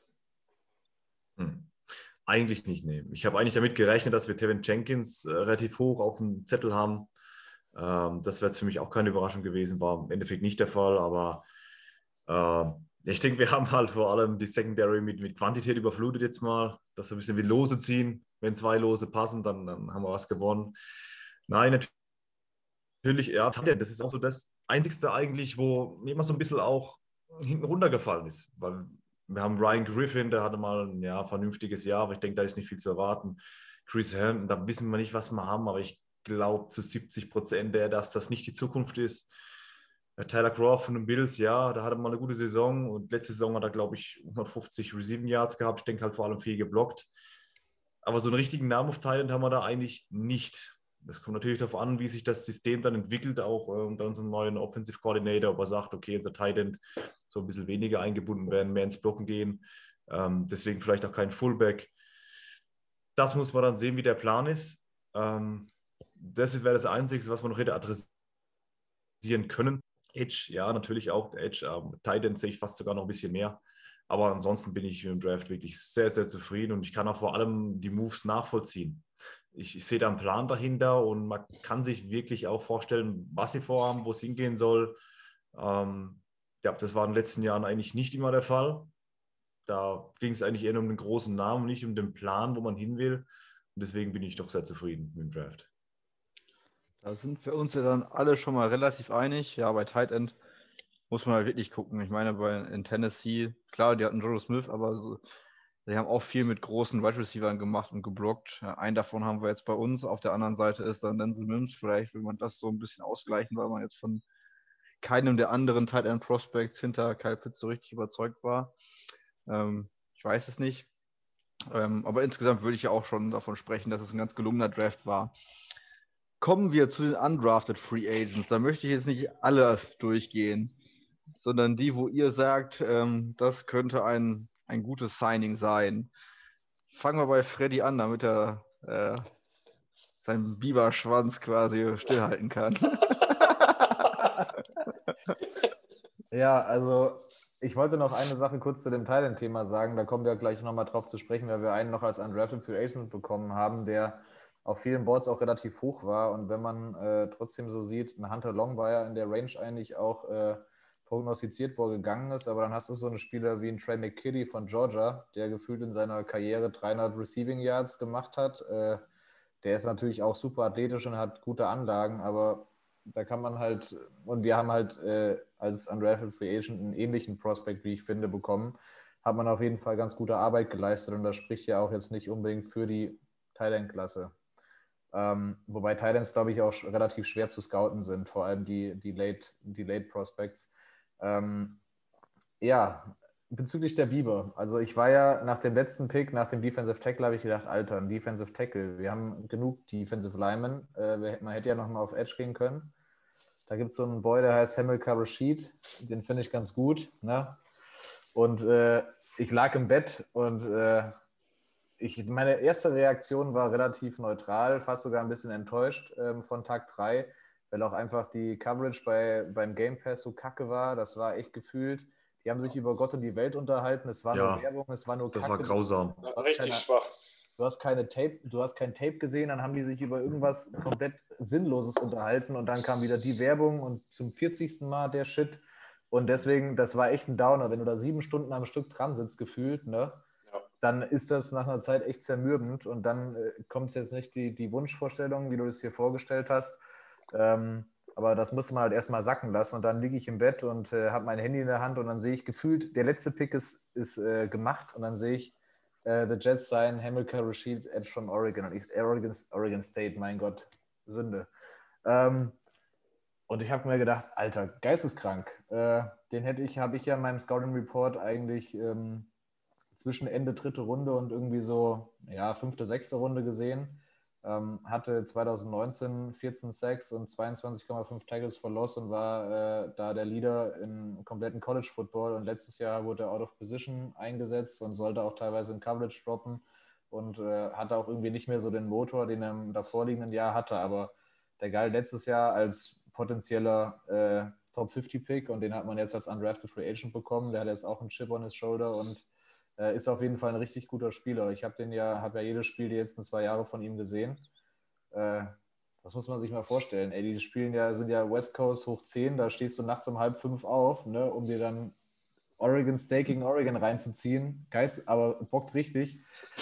Und äh, Ja, das war einer meiner Draft Crashes, haben wir bekommen und dann noch den äh, Cornerback Isaiah Dunn, über den habe ich ja auch geschrieben. Den hatte ich persönlich nicht so auf dem Zettel, äh, weil ich finde, der hat jetzt nicht so viel gerissen im College. Äh, war halt immer solide in einer schlechten Defense, aber ist nie irgendwie herausragend. Aber er hat ja den größten Cornerback Free Agent, Undrafted Free Agent Contract aller Zeiten bekommen von den Jets. Also müssen die ja irgendwas in ihm sehen. Dementsprechend äh, von vier ähm, draftable Players von den Beavers, zwei Stück am Ende bei den Jets ist 1A. Es wurde, glaube ich, es wurde, glaube ich, kein Otter gedraftet, von daher, aber auf das Thema möchte ich jetzt nicht weiter eingehen. Gibt es irgendein Team, das Otter heißt? Ich glaube nicht, nein. Otter war. Und, äh, und an dieser Stelle Disrespect für Jamal Jefferson, den Running Back von den Beavers, war auch real. Der ist erst zwei oder drei Picks vorm Ende gegangen und der ist auch absolut geisteskrank und wird, glaube ich, hinter DeAndre Swift äh, Running Back 2 bei den äh, Lions werden. Ähm, Fantasy Sleeper also. Fantasy Sleeper, Leute. Also habt das bitte auf dem Schirm. Wenn Swift wieder verletzt ist, dann rasiert äh, Jamal mit. ähm, ja, das sind, das sind die zwei, zu denen ich halt eine Kleinigkeit hätte sagen wollen. Und der dritte ist halt der äh, angedeutete äh, Kenny Yeboah, Titan von Ole Miss, ehemaliger Teamkollege von, ähm, wie heißt der gute Kollege? Äh, Elijah Moore. Ah ja, Zach Wilson hatte ich gerade auf dem Kopf. schon beim nächsten. Elijah Moore, genau. Und dann noch der ein, ein Guard von BYU, der der Zach Wilson drei Jahre, die ihn den Rücken frei gehalten hat, der gegebenenfalls auch irgendwie noch um einen Spot als Backup kämpfen könnte. Das sind so die vier, die ich als potenzielle Roster-Makers äh, oder Roster-Bubble-Spieler auf dem, auf dem Schirm habe. Ja, das war ja schon mal einiges. Kenny Boa, genau von Ole Miss, ne? Ja. Ähm, hat, glaube ich, 500 Yards diese Saison gefangen. Evan Engram, meine ich, war der ist der letzte bekanntere Tight End von Ole Miss, wenn ich das jetzt richtig im Kopf habe. Ja, genau. Äh, Passt auch als Vergleich. also nicht so gut, ne? Aber da, also es passt vom Körpertyp her, weil Kenny Yeboah ist halt auch eher so ein großer Receiver, der als Tight End dann im College benutzt wird, als Tight End auch rauskommt ich fand ihn beim Senior Bowl ein bisschen underwhelming und ich glaube, deswegen ist er auch im Endeffekt aus dem Draft gefallen. Aber es ist halt der einzige, den wir jetzt dazu bekommen haben und er hat gezeigt, dass er einen Ball fangen und festhalten kann. Das könnte ja schon mal ein Schritt sein, den der Chris Hilton voraus hat mit dem Ball festhalten. Von daher, vielleicht schafft er es am Ende irgendwie in den Kader. Ähm, aber der eine, abgesehen jetzt zu den Beavern, wurde ja nur schon alles gesagt, da habe ich äh, noch auf dem Schirm wirklich diesen Tristan Hoge von BYU der hat echt gute Grades teilweise bekommen. Und auch wenn man Zach Wilson gescoutet hat, dann fällt seine O-Line auf, weil sie ihm einfach unwahrscheinlich viel den Rücken freigehalten hat. Und ich habe mir Hoge heute noch mal ein bisschen angeguckt als Guard und ich fand, der hat eine saubere Technik. Der ist schon ein relativ älteres Prospect, ich meine, der ist jetzt schon 24. Ähm, aber ich hatte den Draftable eigentlich vorher. Also ich hatte den schon mal auf dem Zettel für sechste Runde oder sowas. Und ich glaube schon, dass der eine Chance hat, es am Ende den Kader zu schaffen. Gerade falls es sein kann, dass wir Alex Lewis oder Greg Van Roten am Ende noch cutten und wir noch ein bisschen Depth brauchen, ist das für mich einer, den ich irgendwie auf dem Schirm habe, dadurch, dass er halt auch schon ein bisschen älter ist, dass er gut was gezeigt hat im College, ist für mich jemand, der vielleicht am Ende noch einen Impact haben könnte und den ich auf jeden Fall auf dem Zettel habe, auch für einen finalen Kader. Also kann man bisher auch schon mal festhalten, dass auch die undrafted äh, Free Agents erstmal zumindest Potenzial mitbringen. Julian, hast du noch irgendwem auf dem Zettel, den wir bisher vergessen haben? Ähm, nee, die, die ich hatte, die wurden jetzt eigentlich schon erwähnt. Ähm, der Guard von BIU oder auch der Titan, Jabor, nee, eigentlich nicht. Markus, möchtest du noch irgendeinen Namen nennen? Hm, Namen nennen nicht. Ich meine, was haben wir denn noch? Einen Kicker haben wir, glaube ich, noch. Äh, äh ich wollte gerade so sagen, der Hate äh, für die Kicker ist real. Genau, also einfach nur mal erwähnen, weil wir wissen ja, es gibt ja auch diese Kicker-Fans draußen. Also ähm, Chris Negger ja. oder wie man ihn ausspricht. Irgendwann, ja, irgendwann mit, mit, irgendwie Nogger oder Nagger, irgendwie in diese Richtung heißt er. Sagen kann jetzt zu ihm nichts, aber er soll nicht unerwähnt bleiben. ja, wer weiß. Und wir haben auch äh, keinen guten Kicker, also am Ende ja. kickt er vielleicht für uns. Ne? Und, und, man muss ja mal so sagen, also Kicker werden ja meistens äh, undrafted Free Agents, also die werden ja selten gepickt. Von daher, der kann ja wirklich äh, zu einem äh, Goskowski werden oder das kann ja niemand sagen. Aber ich glaube, der hat doch, ein, äh, hat doch da ein Video hochgeladen, wo er ein 71 Yard Field Goal gekickt hat. War es Wollte ich gerade sagen, geiler Typ. Ja. Der hat, glaube ich, auch einen YouTube-Channel. Ja, und der hat einen ja. YouTube-Channel mit, ich glaube, äh, 200, äh, also waren es 19 oder waren es 219 Followern? Äh, also viele Follower hat er nicht, aber genauso viel wie wir.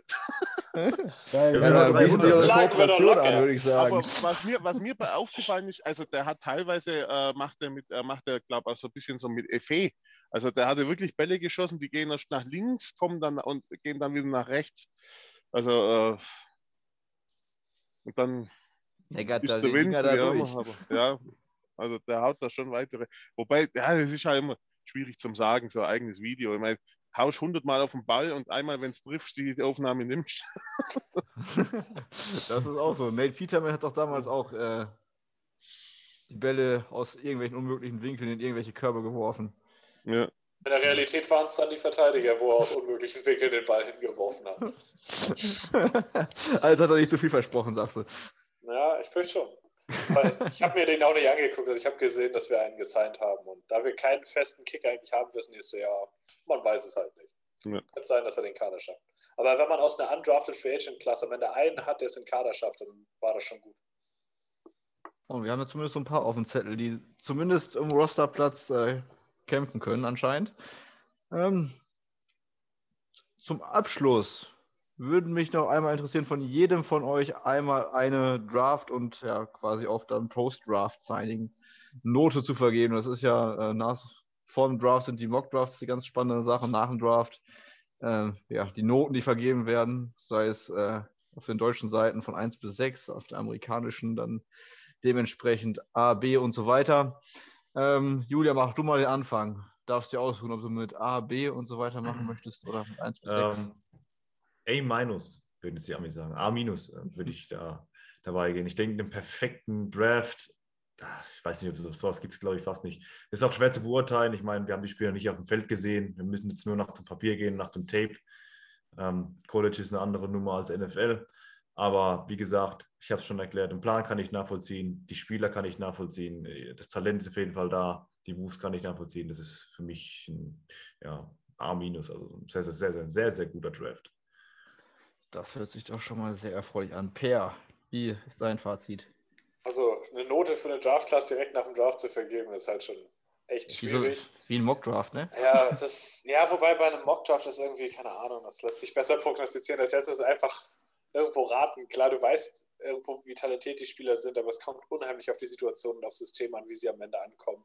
An sich müssten wir jetzt eine Bewertung des Drafts 2019 machen. Da könnte man zumindest eher was dazu sagen, wie unsere Draft-Class da so gewesen ist. Aber ähm, ja, ist schwierig. Auf jeden Fall muss man zu dieser Draft-Class sagen, die wird unseren GM definieren, wegen dem ersten Pick, den er gemacht hat. Ähm, das wird das sein, woran, woran sich in drei Jahren alle erinnern. Ich meine, so gut am Ende, vielleicht Jonathan Marshall mag in drei Jahren Pro Bowler sein, aber wenn Zach Wilson dann schlechter ist als Mac Jones und äh, Justin Fields, dann wird sich daran niemand erinnern. Oder Sam Darnold.